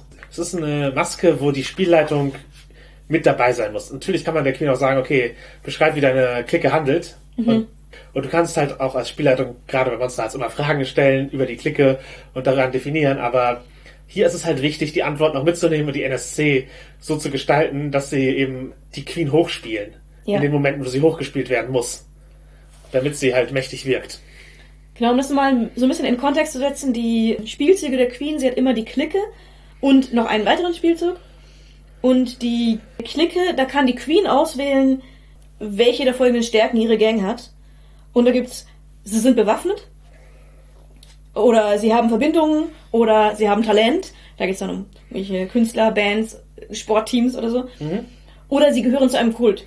Das Kult kann halt auch wir verlieren unsere Jungfräulichkeit erst, wenn wir heiraten, Ding sein oder wir sind alle die größten Fans dieser Boyband. Das ist, passt auch. Als ich eine Queen gespielt habe, war mein Kult im Grunde Synanon, also ein, ein Kult von Drogenentzug und Unterhaltsamkeit und das Ganze aufgebaut um so eine Straight Edge Ästhetik. Ich glaube, ich hatte ähm, Verbindungen genommen und kam, kam einfach überall rein. Herkunft bei der Queen, die Queen kann entweder mundan oder übernatürlich sein. Also das kann einfach nur die beliebteste Person der Schule sein. Genau. Oder, Instagram-Model oder so. ja, aber es muss auch nicht immer die beliebteste Person sein. Du kannst auch eine Außenseiter-Queen spielen, halt einen weirder Mörderkult, vor dem alle Angst haben, ist wahrscheinlich eher außenseiterig und genauso kann halt eine, eine Clique von einfach offen queeren Menschen äh, auch einen Außenseiterstatus haben und sich dabei gegenseitig schützen und dergleichen. Das sind ja alles äh, Optionen, die, die dir gegeben sind, aber du kannst eben auch einfach übernatürlich sein und sowas wie die Erstgeborene der Schwarmintelligenz. Oder der Ansteckungsherd von etwas. Je nachdem, was du wählst, machen manche der Spielzüge mehr oder weniger Sinn. Also, aber jeder funktioniert für sich, aber du kannst eben äh, sehr auf Rekrutierung gehen, indem du zum Beispiel Sex mit deiner Clique als Werkzeug einsetzt, weil du kannst Leuten den Zustand geben, zu deiner Clique zu gehören und Ja. Und sie, und sie quasi vereinnahmen für deine Clique. ja. Meine Clique hatte eine Signaturfrisur, die war halt sehr butsch und kurz und deswegen gab es halt auf jeden Fall eine Szene, wo ich dem Charakter die Haare geschnitten habe, damit er zu meiner Gang gehört. Also sehr äh, Du hattest invasiv. Sex mit dieser Person, du hast jetzt, kriegst jetzt einen neuen Haarschnitt. Das war eher Gruppenzwang in dem, in dem Fall, aber ich konnte Sex mit der Person versprechen. Auch gut. Genau, die Queen, auch wenn sie die Queen heißt, ist nicht darauf beschränkt, äh, weiblich zu sein. Da ist alle Gender vorstellbar. Und ich glaube, es hat auch keinerlei weitere Auswirkungen in irgendeiner Weise. Das ist einfach, ähm, wie man sie beschreiben möchte. Ist nur, ich sag mal, in den populären Medien oft weiblich kodiert, aber muss es nicht sein. Ja, ja, genau. Es kann halt auch der Anführer sein, der beispielsweise eine Sportmannschaft äh, vorsteht. Oder das Ja. natürlich auch nicht-binäre Figuren möglich. Meine Queen war nicht binär. Es gibt auch Moves, mit denen du andere Leute für belohnen kannst, dich gegen dich aufzunehmen, dich verraten, wenn du. Also man kann sich als Queen auch gut eine Antagonistenrolle spielen, aber auch das muss nicht sein. Du musst nicht ein schlechterer Mensch sein als andere, nur weil du Freunde hast in diesem Spiel. Also, Freunde oder Follower, wie immer man das nennen möchte. Ja, das, lässt- das lässt sich ja auch gestalten. Das ich wollte nur noch betonen, das ist nicht die Aussage des Spiels, dass die Queen halt eine, Eine schlechte Person ist. nicht, genau, oder schlechter als die anderen, oder? Als zum Beispiel die Sterbliche, die gleich kommt. also die, die Queen kann monströs sein, aber die Queen ist halt eben auch ein Mensch. Oder kann auch, Genau, auch, kann, auch ein menschlich. ganz, kann auch menschlich sein. Gen- Genau, und eben hat sie, ja, sie hat einen menschlichen Kern und äh, ist ein Teenager und ähm, Zusammenhalt haben ist nicht das Verkehrteste. Und wenn man eben Opinion Leader ist in irgendeiner, irgendeinem Kreis von Leuten, dann kann man halt verantwortungsvoll umgehen oder halt auch nicht. Und Teenager haben oft gar nicht ein Verständnis für sowas wie Verantwortung gegenüber anderen Menschen, weil die, Genau, was, weil die auf deine nicht, Meinung hören. ist nicht unbedingt ein Gefühl, was da äh, besonders prominent ist. Genau. So, dass man diese dass man eine Verantwortung trägt. Aber, aber es, es kann sich halt auch entwickeln und du kannst eben auch tatsächlich einen positiven Einfluss haben als, als Queen. Also ich wollte ja auch betonen, dass, halt, dass man, weil es in so vielen Highschool-Dingen und in vielen Nerd-Medien so ein Ding ist, dass die, die beliebten Leute sind gleichzeitig die schlimmsten Leute. Das, das muss man nicht, das muss man so nicht machen. Und extrovertierte Leute sind auch nicht notwendigerweise schlimmere Leute, auch wenn jeder Illu-Leute einen Hoodie tragen und als Trauerkloß in der Ecke sitzt. Nein, Quatsch. Dann haben wir die Sterbliche schon angekündigt. Aha. Und das natürlich ist das auch ein bisschen Dekonstruktion von der äh, Protagonistin zahlreicher Monster-Teenager-Bücher, wo die halt oft ein bisschen blank slate ist, auf wie man sich projizieren kann, die ja sich halt äh, unsterblich in ein Wesen äh, In ein unsterbliches Wesen verliebt. ja genau genau hat sie eben also Bellas Twilight ist natürlich das äh, ganz klassische Beispiel dafür, aber es gibt auch Tausende davon. Die, die Sterbliche hat keine übernatürlichen Fähigkeiten. Das macht sie im Prinzip so ein bisschen aus. Aber ich finde, der Charakter ist dadurch kein bisschen weniger gruselig. Nee, du hast auf jeden Fall das Thema von Codependenz hier, dass du dich an Leute dranhängst und dich absolut in, ihr, in die Issues mit reinziehst. Du versuchst halt einen Ja. selbstverstärkenden Kreislauf von auch toxischem Verhalten aufzubauen. Und das ist was, also das ist das Spielerlebnis, das du mit der Sterblichen hast. Und deswegen sollte man sie nicht als das langweilige Playbook unterschätzen. Eigentlich ist es das Drama-Playbook. Also eines der richtig, du kannst richtig soziales Drama mit ihr machen. Genau, ist auf jeden Fall eine Dramamaschine. Also, wenn du Sex hast mit Leuten, wirfst du sie in ihr dunkles Selbst, Drama. Du erklärst Leute zu deiner wahren Liebe. Und wenn du da, das kannst du mehrmals machen im Spiel. Du musst nicht mono, also du musst monogam sein, indem du jetzt nur eine wahre Liebe hast. Aber die kann wechseln. Die kann wechseln. Und die kann auch sehr schnell wechseln. Genau, also sie kann, bringt viel, bringt viel Drama rein. Also ja, man, ich, also ich glaube, man muss, man muss die Sterbliche schon monogam spielen. Oder halt einen Polykül halten, wo man immer einen Liebling erklärt. Es bringt auch Drama rein. Das ist Garantiert. Auf jeden Fall. Du bist jetzt ein Primärpartner, nicht? Ach ja. Eine Woche später, ein neuer Primärpartner. Ja, genau. Ist ich verbringe jetzt sehr viel Zeit mit dir, dann halt. nicht mehr. Also man könnte es Folie machen, aber die, die Erwartung ist natürlich die wahre Liebe, die eine. Ja. Und die eine einzige. Und manchmal erkennt man dann, dass man sich geirrt hat. Und dann die andere, das, das das ist jetzt die wahre Liebe. Genau, Also selbst wenn die Sterbliche vielleicht sogar einfach poly ist, die Sterbliche so zu spielen, dass sie annimmt, sie wäre monogam und würde die wahre Liebe finden. Genau, aber ständig. Und zwischen toxischen Erwartungen hin und her und so, klar. Mhm. Und das, Kein schlechter Ansatz. genau. Und wenn man das nicht prinzipiell romantisieren kann, macht sie, glaube ich, wenig Spaß zu spielen. Also ich, ich, ich glaube, man sollte das romantisieren können. ich glaube nicht, dass man notwendigerweise etwas schon toxische Beziehungserwartungen romantisieren muss. Also, also, Nee, nicht, also nicht dieses, aber man sollte halt schon bis halt Bock haben, entweder die Romantisierung davon zu spielen oder halt das Drama von wahrer Liebe und Mhm. die Nachvollziehbarkeit von romantischer Liebe ist, glaube ich, hilfreich. Ja, ja, denke ich auch. Ich muss sagen, ich wähle die Sterbliche nicht. Ich spiele die nicht. Nicht, weil ich denke, dass sie langweilig ist, sondern weil sie mir das falsche Drama reinbringt. Für etwas, was, also etwas, etwas, was ich einfach nicht spielen möchte. Eine Art von Drama. Und auch diese Art von Verliebtheit und von Kodependenz, für die ich einfach dadurch, wer ich bin, viel Verständnis habe und auch gar nicht viel Spaß daran habe, das zu spielen. Durch das wahre Liebe-Ding Mhm. ziehst du natürlich andere Leute in, dein, in dein Drama mit rein. Du, man kann halt eben auch eine Person dadurch in die Situation bringen, ständig die Sterbliche zurückweisen zu müssen. Also und damit hätte ich wiederum kein Problem. Also mein Charakter kann durchaus die wahre Liebe für einen Zeitraum für die Sterbliche sein. Gar kein Problem. Mein Charakter würde wahrscheinlich nicht drauf eingehen. Vielleicht schon. Also es, es, es, es wäre halt nicht die Sterbliche nur als übernatürliches Wesen zurück, Ja. sondern hätte halt andere Emotionen dazu. Ja, genau. Und die, die Sterbliche kann natürlich auch die ganze Zeit an einer einzelnen Person dranhängen und alle Probleme mit ihr ignorieren. Und dass ihr dann Erfahrungspunkte, wenn sie halt sich von Leuten schlecht behandeln lässt und, das, und ignoriert, dass das, dass das toxisch ist. Oder andersrum diese Person schlecht behandelt. Auch. Auch das komplett möglich. Du kannst einen Move nehmen, immer wenn du einer Person vergibst, dass sie dich verletzt hat und Entschuldigung für ihr Verhalten suchst, knüpfst du einen Faden zu ihr. Man, man muss damit klarkommen, dass es dass das eine toxische Beziehung auf irgendeiner Ebene sein wird, was die, Ja. was die Sterbliche bringt. Und das ist eine Drama-Engine und die kann man gut spielen. Und äh, sie konfrontiert oft damit, wie monströs Charakter sind. weil sie dazu anregt. Ja, und aber auch damit, wie monströs sie eigentlich ist.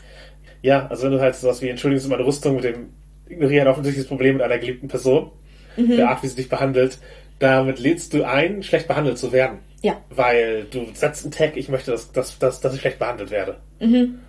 Und ja, deswegen die, die, Sterb, die Sterbliche, man kann sie sicherlich irgendwie auch als eine hoffnungslose Romantikerin spielen und, und, und ein bisschen wholesome und nett und so, aber Sie lädt auch für sehr viel anderes ein.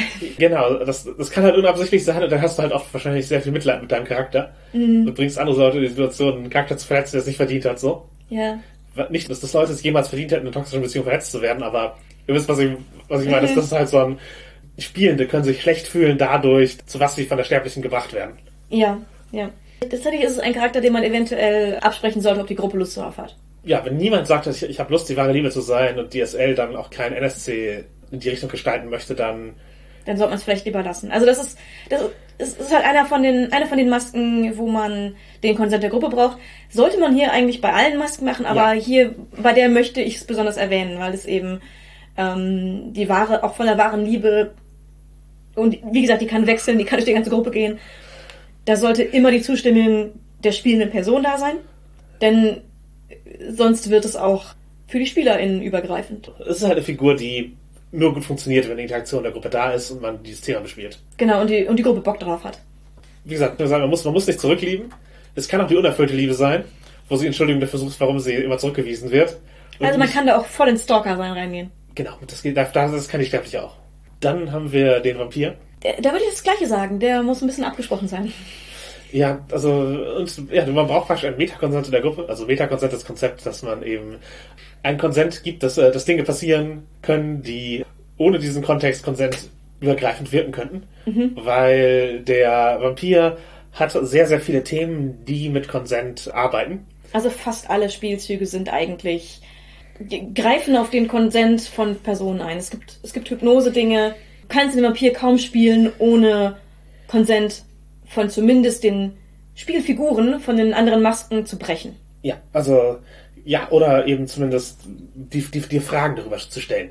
Also es gibt halt die Möglichkeit, eingeladen, das Move, dass man das, was man Wohnungen und dergleichen nur betreten darf, wenn man speziell eingeladen ist, das ist natürlich wieder ein, äh, nach Konsentfragen liegen. Da gibt es dieses Hypnotische, wo man Leute äh, Dazu bringen kann, Dinge für einen zu tun. Genau, ist halt äh, Verzauberung im Grunde, ist halt nicht, nicht Schauhypnose oder sowas, sondern du ver- du verzauberst halt Leute, machst Beherrschungsmagie. Der Sexspielzug ist, dass du Personen abblitzen lässt und nicht mit ihnen sexuell interagierst und dadurch Macht über sie gewinnst. Dein dunkles Selbst ist halt auch, alle werden für dich zu Spielfiguren und dienen zur Unterhaltung. Es macht dir Spaß, sie zu verletzen, ihnen weh zu tun. Du bist die Katze, die anderen sind die Mäuse. Also das, das sorgt halt dafür, dass, wie man andere Menschen betrachtet, genau dieses, die Erwartung von einem Sexspielzug zu brechen. Also ja, natürlich, das ist, ist es Consent Nein zu sagen und äh, wegzugehen. Das, passiert halt auch dann, aber der Vampir macht das halt als ein Power-Move. Genau, der Vampir macht das berechnend. Und nicht, nicht weil er gerade keinen Sex mit dir möchte, sondern um Macht über dich zu, zu erlangen. Genau, jemanden abblitzen zu lassen, gibt dir was und wenn du einfach Sex hast, löst du der andere Spielzug aus. Ja, und der macht den Vampir weniger mächtig. Also du bist, du bist die Person, die ja, Entscheidungen treffen kann und, eine, und Selbstwirksamkeit hat und die anderen bis zu einem gewissen Grad wegnehmen kann. Ge- Genau, du, du kannst als Vampir anderen ein wenig von ihrem, von ihrer Deutungshoheit über ihren eigenen Charakter wegnehmen. Also ja, zum Beispiel kannst du, wenn du von Leuten, also einen Move nehmen, bist du, wenn du von Leuten trinkst, dann kannst du immer herausfinden, wo sie sich befinden. Und dergleichen. Und wie sie sich fühlen, glaube ich, war es. Also du, du be- bekommst mehr Insight im Zweifel in, den- in den anderen Spielercharakter. Ja, du kannst Leuten einen, einen String anbieten, um in deiner Nähe zu bleiben. Und wenn nicht, kriegst du halt zwei Strings, um sie weiterzumachen.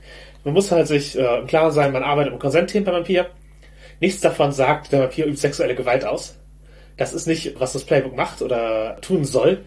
Dennoch lässt sich diese Symbolik von Vampirismus verwenden mit diesem Playbook. Äh, und das, das verlangt Absprache, aber auch ohne ja, geht es halt darum, mit Konsens zu, zu arbeiten und wie Ja. eben ja, Leute in ihrem Verhältnis dazu stehen und wie dieser Vampir in diesem Verhältnis dazu steht und ob er eben das Gefühl hat, dass er noch darauf achten müsste. Und ja, das ist, ist halt auch wieder ein nicht ganz einfaches Thema und sonst ist es halt wichtig, dass hier Faszination aus. Sorry. Und ich möchte an dieser Stelle be nochmal betonen, wir haben es bei der letzten Sendung schon gesagt, dass der Namenvorschlag Serena bei dem Vampir steht. Das habe nicht ich da reingeschrieben. Das war schon so. Ich, ich möchte hier keine Rückschlüsse auf meinen Charakter äh, haben. Auch wenn sie nicht falsch wären. Ja, und äh, ja, wichtig ist, dass er hier Faszination ausübt und dergleichen. Wie ich sagte, das Rückschlüsse auf meinen Charakter sind nicht falsch. Ja, genau. Also du hast, du hast halt als Beschreibung für die, für die Beziehung schon, dass du schön bist. Genau, die, de- deine Vorgeschichte ist, du bist wunderschön. Genau.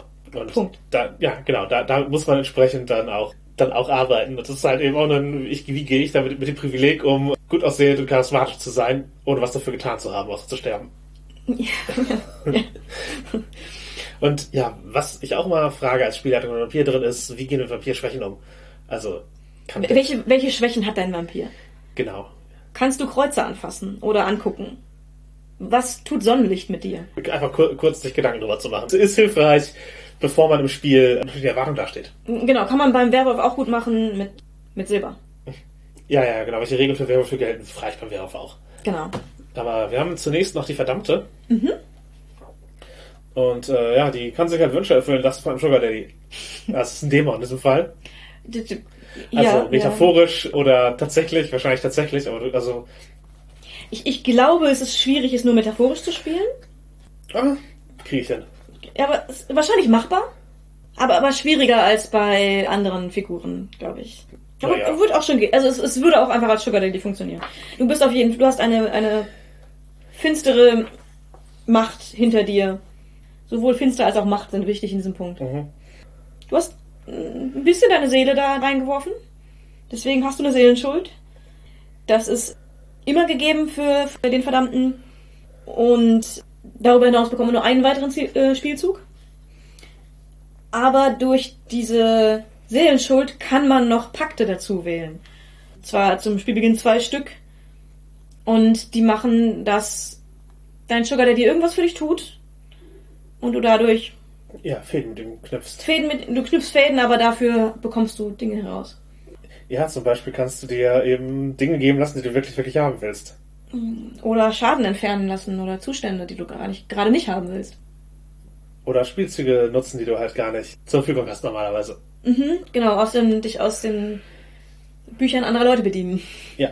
Und das ist auf jeden Fall alles ganz cool. Das ist halt ein, ja, was, was bin ich bereit so, so herzugeben? Wie viel Einfluss lasse ich andere Leute über mich äh, gewinnen, um äh, um, um mehr herauszubekommen. Was, genau, es ist so, ein- so ein Seelenheil-Abwägen-Ding. Ja, und es ist vor allen Dingen auch eine Symbolik, die kann halt in so einen Missbrauchs, der ältere Freund nutzt dich aus Ding gehen. Das kann natürlich auch in eine, halt wieder eine Abhängigkeit im Sinne von du, du hast halt eine verbrauchbare Ressource oder weißt, du verschuldest dich. Und ja, es ist halt ein Thema, mit dem man auch umgehen kann. Das lässt sich subtil, das lässt sich weniger subtil äh, äh, verwenden. Auch hier Drogensymbolik wieder möglich. Aber wahrscheinlich, ja, Missbrauch liegt noch näher und ja, auch eine Art von Kodependenz ist ja auch äh, durchaus mit drin. Ja. Aber die Sterbliche kann nicht der Sugar Daddy sein. Nee, richtig. Die Sterbliche kann halt in Konkurrenz treten oder du kannst sie in deinen, deinem, deinem Kult zuführen oder deinem, deiner dunklen Macht. Ja. Und dann fühlst du dich schlecht und das äh, ist, was das Spiel hervorruft. ja. Ja. genau, dann haben wir zu guter Letzt, äh, zumindest in diesem Buch, die Werwölfin. Denn das Ganze ist einfach alphabetisch sortiert. Und ja, die Werwölfin, ein altes Symbol für Wut und Gewalt, kann wie ein ganz klassischer Werwolf genutzt werden. Aber es gibt auch Raum für jegliche Werwolf-Metaphern, die man kennt. Es ist Platz für die körperliche Veränderung, aber es geht vor allem um die emotionale Veränderung und den Kontrollverlust, den der Werwolf so ausmacht. Genau, du kannst halt, wenn du zum Beispiel einen Move nimmst, der die Erfahrungspunkte gibt, wenn du in dein dunkles Selbst gehst, dann wirst, bist du natürlich dazu angehalten, das öfter zu tun. Aha. Äh, dein, das Dunkle selbst ist, zum tatsächlichen Werwolf zu werden, die Veränderung zu, mit, mitzunehmen, dich körperlich in einen Werwolf zu verwandeln. Genau. Und das ist noch eine Frage, kann man das absichtlich machen? Mhm. Weil manche Leute wollen halt eben da reingehen, ohne dass sie halt einen Wurf sie dazu bringt. Oder kann man sich unabhängig vom Dunkle selbst entweder auf Wolf verwandeln und zurück? Das ist halt auch eine Frage, die man vorher stellen sollte. Hier steht es auch mit dabei. Ja. Bei den anderen, also über die, die Vampir-Dinge, das war nicht so explizit im, im Regelteil. Hier steht es drin, dass die Gruppe gemeinsam entscheidet, ob du dich verwandeln kannst, ohne in dein, in dunkles Selbst zu gehen. Ob man das Dunkle selbst, selbst auslösen kann, ist auch ein Gruppenvertragsdring, aber das ist halt auf alle Charaktere bezogen. Genau, und dieses Dunkle selbst ist relativ leicht zu entkommen. Also du bist nicht super lange drin gefangen, was gut ist, weil man halt oft reingeht. Also hier reicht ein Sonnenaufgang. Ja, ja. Oder wenn du eine Person verletzt, äh, die dir wirklich wichtig ist. Man kann sich ja schnell rausspielen, ist das richtig? Ja, ist die Frage, ob man das möchte. Genau, Vampire müssen jemanden treffen, der mächtiger als sie ist. Es ist manchmal echt schwierig. Es- Als Vampir möchte man vielleicht gar nicht unbedingt reingehen. Als Werwolf vielleicht eher mal. Einfach ein Unterschied in den, in den äh, Masken, wie sie halt mit den jeweiligen Mechaniken äh, interagieren, was sie halt für machen. Der Werwolf möchte halt auch Schaden anrichten oder dass Leute, dass Schaden angerichtet wurde, interagiert halt damit viel. Das ist halt was für, das ist halt ein Element, das für andere relativ unwichtig ist. Ja, genau. Ein Teil, der noch beim Werwolf mit drin ist, ist so ein Verlangen, eine Sehnsucht. Mond anheulen, dass du mehr herausfinden kannst. Also, aber es, ist, es steckt halt einmal der Kontrollverlust drin, der mit Gewalt und körperlicher Kraft einhergeht, aber auch eine Sehnsucht nach was Spirituellem. Kann, kann man auf jeden Kann, Fall so. kann man auch mit reinspielen, kann drin sein. Genau, oder halt einfach, du hast unverständliche Kräfte. Mhm. mit denen musst du, müssen andere Leute umgehen. Du bist, du bist bereit, das jedermanns Problem zu machen. Nein. Das, genau, es gibt verschiedene Möglichkeiten, wie man spielen kann. Das ist auch immer eine Stärke von den PBTA-Spielen, dass man, dass man auch sehr viel ähm, zur eigenen Gestaltung hat.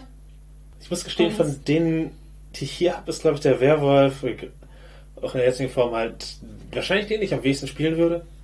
Mhm. Das liegt nicht an der, an der Judgy-Illustration bei der neuen, aber, ja, sondern eben einfach an dem, ja, weder Gewalt noch Wölfe sind Themen, so wo, ich, so wo, ich, wo ich, wo, hinter denen ich jetzt unmittelbar hinterher wäre. Ach, man kann auch schon mal den, den Damage-Dealer spielen. Habe ich. Äh, Gut, man kann, man kann halt zeigen, wie äh, unangenehm es ist, wenn jemand sich als Damage Dealer definiert, äh, während alle anderen einfach äh, Teenager, Leute sind. Äh, Teenager in der Highschool sind. ja. ja. Und das dann, dann immer, man selbst so als Damage Dealer, ja, aber ey, du bist, bist eine Schülerin. Die Metaphern hier sind, sind, denke ich, offensichtlich. Also auch Teenager haben sich nicht immer unter Kontrolle und ähm, manche neigen zu Gewaltausbrüchen, um mit ihren Emotionen umzugehen. Oder verlieren einfach die Kontrolle über ihre Emotionen und haben emotionale Ausbrüche. Und das sind alles Themen, die halt beim, beim Verb auch mit reinspielen. Hm. Ja, ja, genau. Und ja, wir haben schon erwähnt, es gibt natürlich auch weitere Skins. Also Avery hat weitere gemacht, den Chosen, den Serpentine, den Cerberus. Mhm. Und die sind alle sicherlich spielbar und äh, alle aus Gründen nicht im Hauptbuch. Mhm. Im Buch stehen auch Hinweise darauf, dass es noch weitere Masken gibt. Es gibt auch welche, die weiter übersetzt wurden. Ähm, auf System Matters der Webseite kann man welche finden. Da ist The Chosen, die Auserwählte, ist mit bei. Ja. Und die äh, Serpentine, glaube ich, die Schlangengleiche, ist auch Mhm. da. Ja, genau. Serpentine hat halt eine, eine Familie. Also uralte, äh, uraltes Blut und so dergleichen. Und die Chosen ist halt eine Figur, die praktisch Monsterjäger ist und entsprechend Big Bad und sowas mitbringt und das Spiel verändert dahingehend, als dass es eine plötzlich eine Monsterjäger-Geschichte ist. Mhm. Haben wir auch schon drüber gesprochen in vorherigen Folgen. Ja. Genau, es gibt noch weitere, die entwickelt wurden. Zum Beispiel die Second Skins.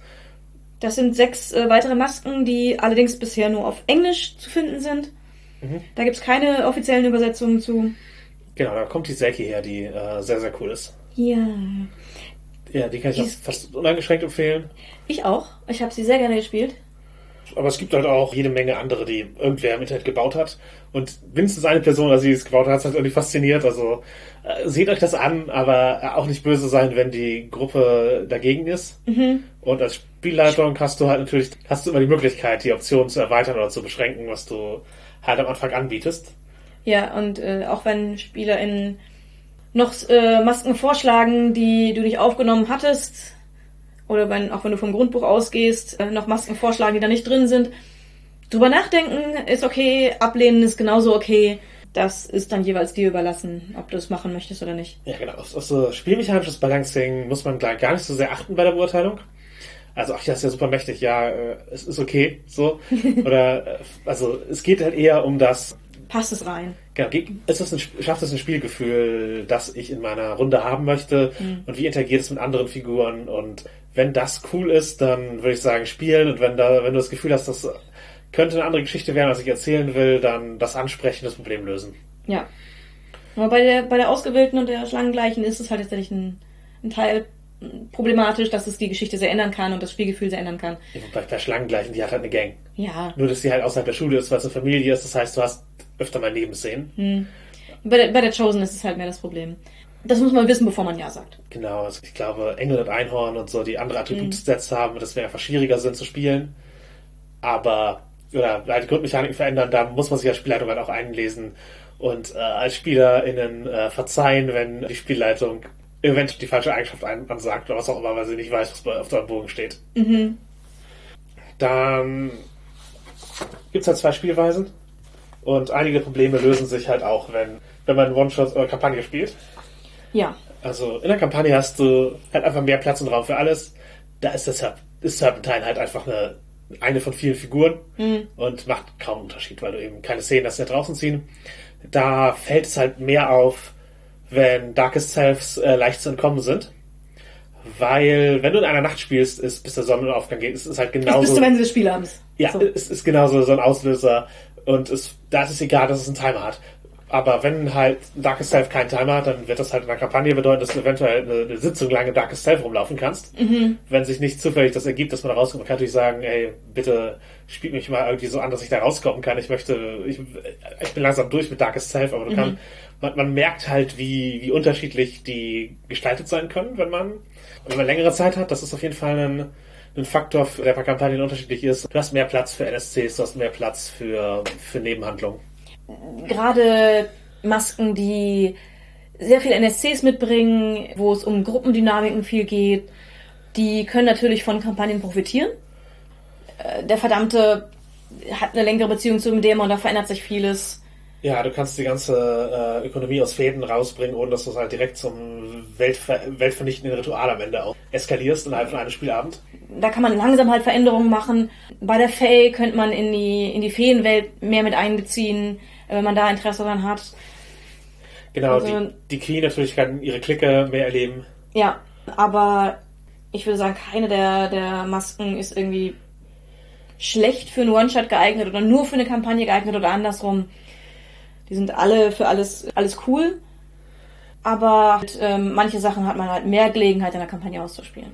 Genau, und man dreht wahrscheinlich auch eher nach oben die, die Intensität der Figuren, wenn man, also man kann Watchers natürlich spielen, du kannst halt einen ganz entspannten, hey, wir spielen, äh, als wäre das hier eine Episode in einer Serie und es wird davor und danach weiter existieren irgendwie.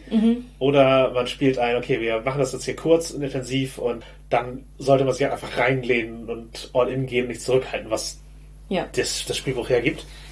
Und was halt in Kampagnen relevant wird und nicht in, äh, in One-Shots so sehr, ist halt die Erfahrungs, äh, Erfahrung, die man so bekommt und die, wie man die Figuren entwickelt. Und manch, bei manchen kann man Klicken dazu kaufen, zum Beispiel Werwölfe können einen Rudel dazu bekommen.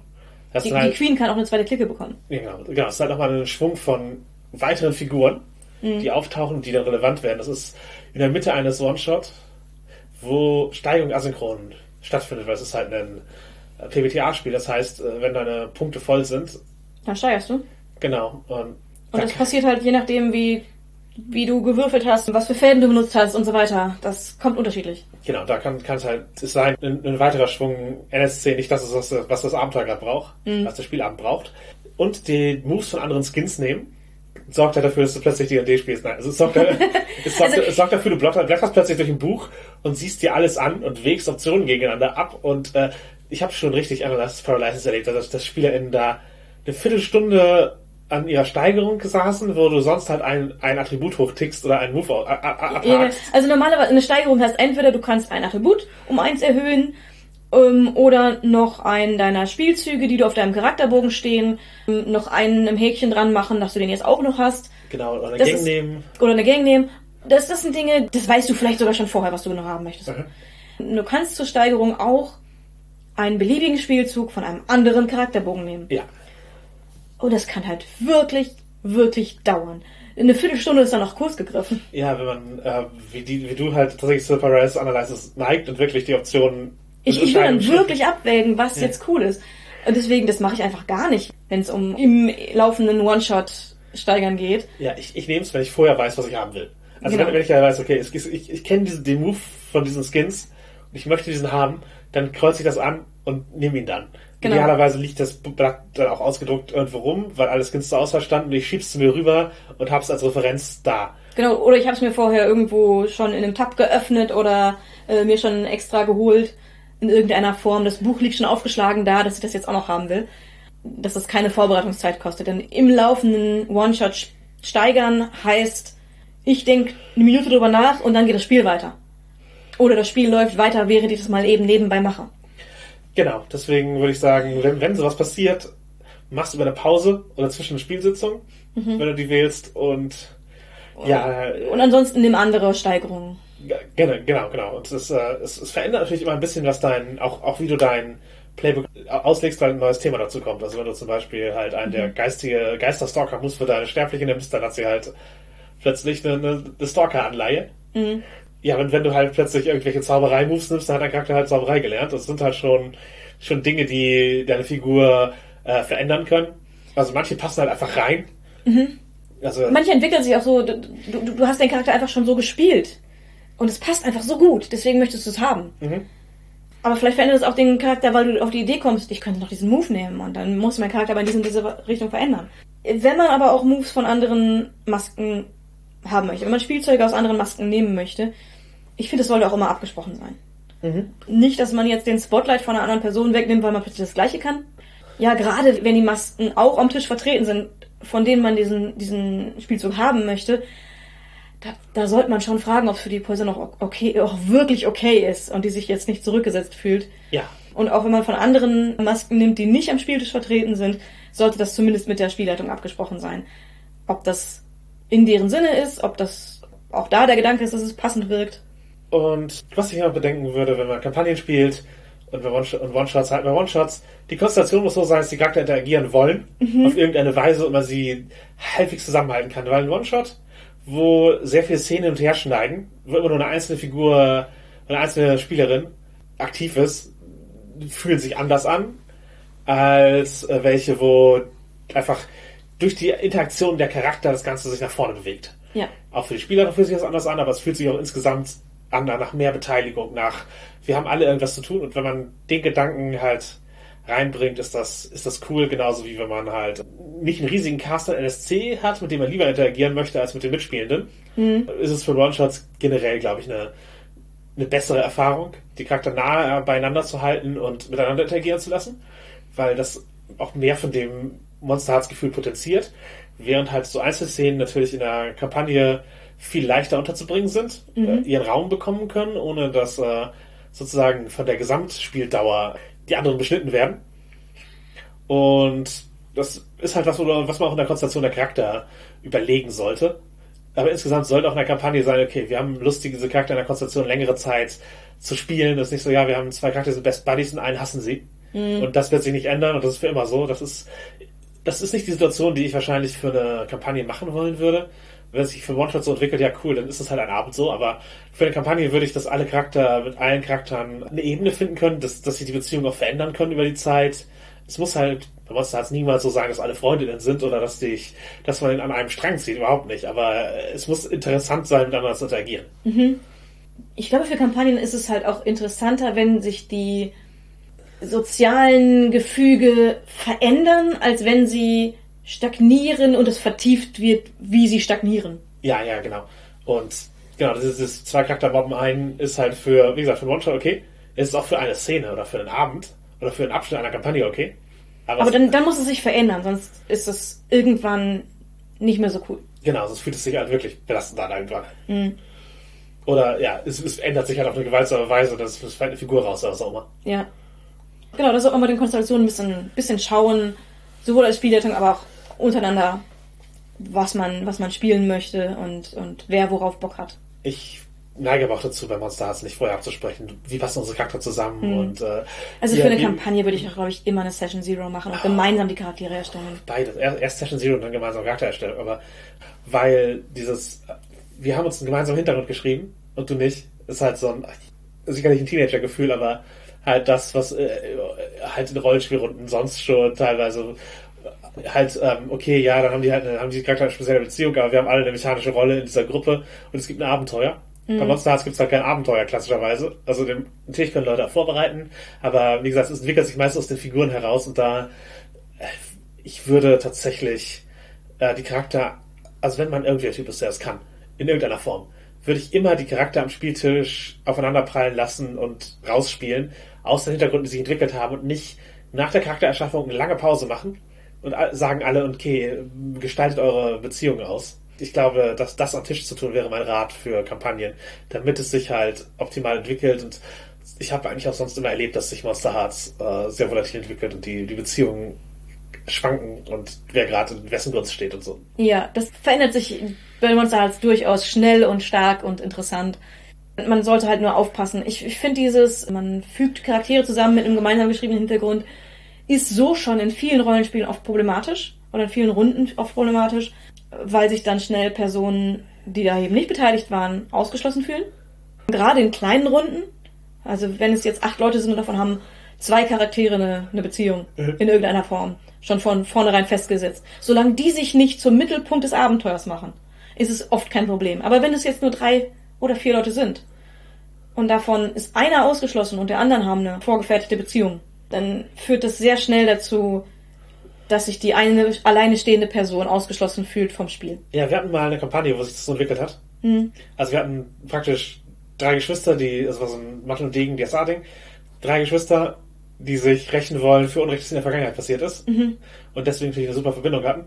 Und dann drei andere Charaktere, die so roundabout in derselben Gegend waren. Die Kampagne hat auch einen Auftraggeber, der den Auftrag gegeben hat und sowas, aber dadurch, dass diese drei Geschwister halt so viel Spotlight für sich genommen haben und für ihre Nebenquests, die sie, die sie gemeinsam hatten, waren die anderen Charakter halt alle immer so, okay, ferner liefen. Ja. Das sind unsere Assistenten, also nicht wirklich, aber das waren halt, das sind die Das fühlt sich dann einfach schnell so an. Genau, das sind die Nebenfiguren, das sind die Hauptfiguren. Wenn drei Charakter dasselbe Spotlight, also sozusagen, wenn man eine einzelne Charakter-Spotlight-Szene gibt, nimmt, gibt man den anderen ein bisschen was mit weil das ihren Plot weiterentwickelt, dann das, das kann sich äh, schnell zu einer Dynamik entwickeln, die man eigentlich gar nicht wollte. Ja, und das würde ich bei Monster Hearts ist die Gefahr, glaube ich, noch größer einfach. weil es eben um Dynamik zwischen Figuren geht, als mhm. Spielinhalt und ja. Highschool-Drama und wer mag wen, wen lieber. Und das Ganze ist, ist halt wichtig und deswegen würde ich Monster Hearts ohne das spielen, sondern sozusagen spielend einsteigen. Und ja, wenn ihr, wenn ihr uns am liebsten mögt, und, und, das zur Schau stellen wollt, dann habt ihr dazu zahlreiche Gelegenheiten online. Nämlich, ihr könnt äh, kommentieren auf den sozialen Medien. Da sind wir bei Twitter, Facebook und FetLife. Ihr könnt natürlich auch direkt an uns schreiben, nerdstyhobby.gmail.com. Ihr könnt auf unserer Seite nerdstyhobby.podigy.de kommentieren. Oder nach nerdstyhobby.de sollte auch reichen. Mhm. Und dann erscheint unser, euer Kommentar, sobald wir ihn freigeschaltet haben, direkt unter einer Folge.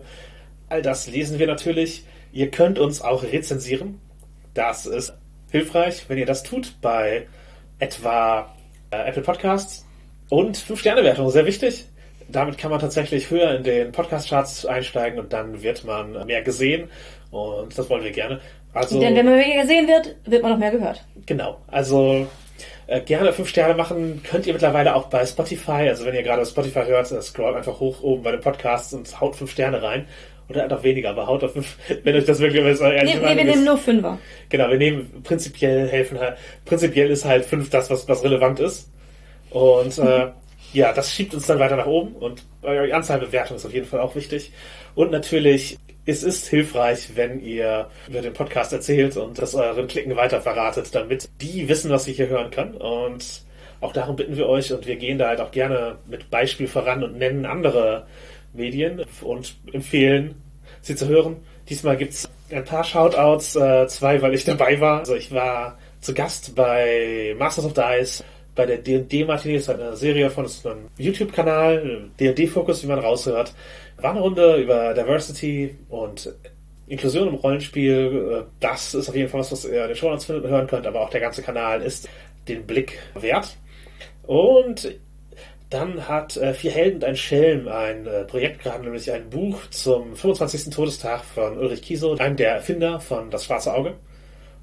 Und ich habe da auch einen Text beigetragen zu queeren Inhalten in frühen DSA-Werken, halt speziell denen von Kiso, der ja, sich in dem Buch finden lässt und äh, insgesamt sicherlich lesenswert, wenn ihr an DSA-Historie interessiert seid. Titel ist übrigens Als das Rad zerbrach. Genau, auch das findet ihr in den Show Notes. Und natürlich, äh, System Matters haben als Podcast angefangen und sind noch immer hörenswert, auch wenn wir sie mittlerweile fast mehr als Verlag kennt. Und äh, natürlich streamen sie auch auf Twitch und dergleichen. Und all das wollen wir hier auch nochmal rundheraus äh, empfehlen. Ganz genau. Wir sind auf jeden Fall auch gerne Teilnehmende von Projekten von System Matters. Äh, als Hörende, als Zuschauende, als äh, Lesende viel. Ja, du und auch als. Äh, ich auch als, als, äh, als Mitarbeitende zum Teil. Aber äh, ja, da definitiv eine Empfehlung. Äh, zumindest die Projekte, an denen ich mitgearbeitet habe, natürlich. Also die anderen. ich glaube, da sollte man vielleicht lieber nach Geschmack aussuchen. Übrigens, äh, nochmal äh, Geschmackstest. Ja, ist Papier. Das Monster Hearts, ja, Monster Hearts ist äh, Papier. Ja. Ganz klar. ähm, es, es war also kein Blut drauf. Ist, das ist kein echtes Blut, das ist Papier. In diesem Sinne, nein heißt nein, keine Macht in Drogen, bleib in der Schule und willkommen in deinem neuen Leben.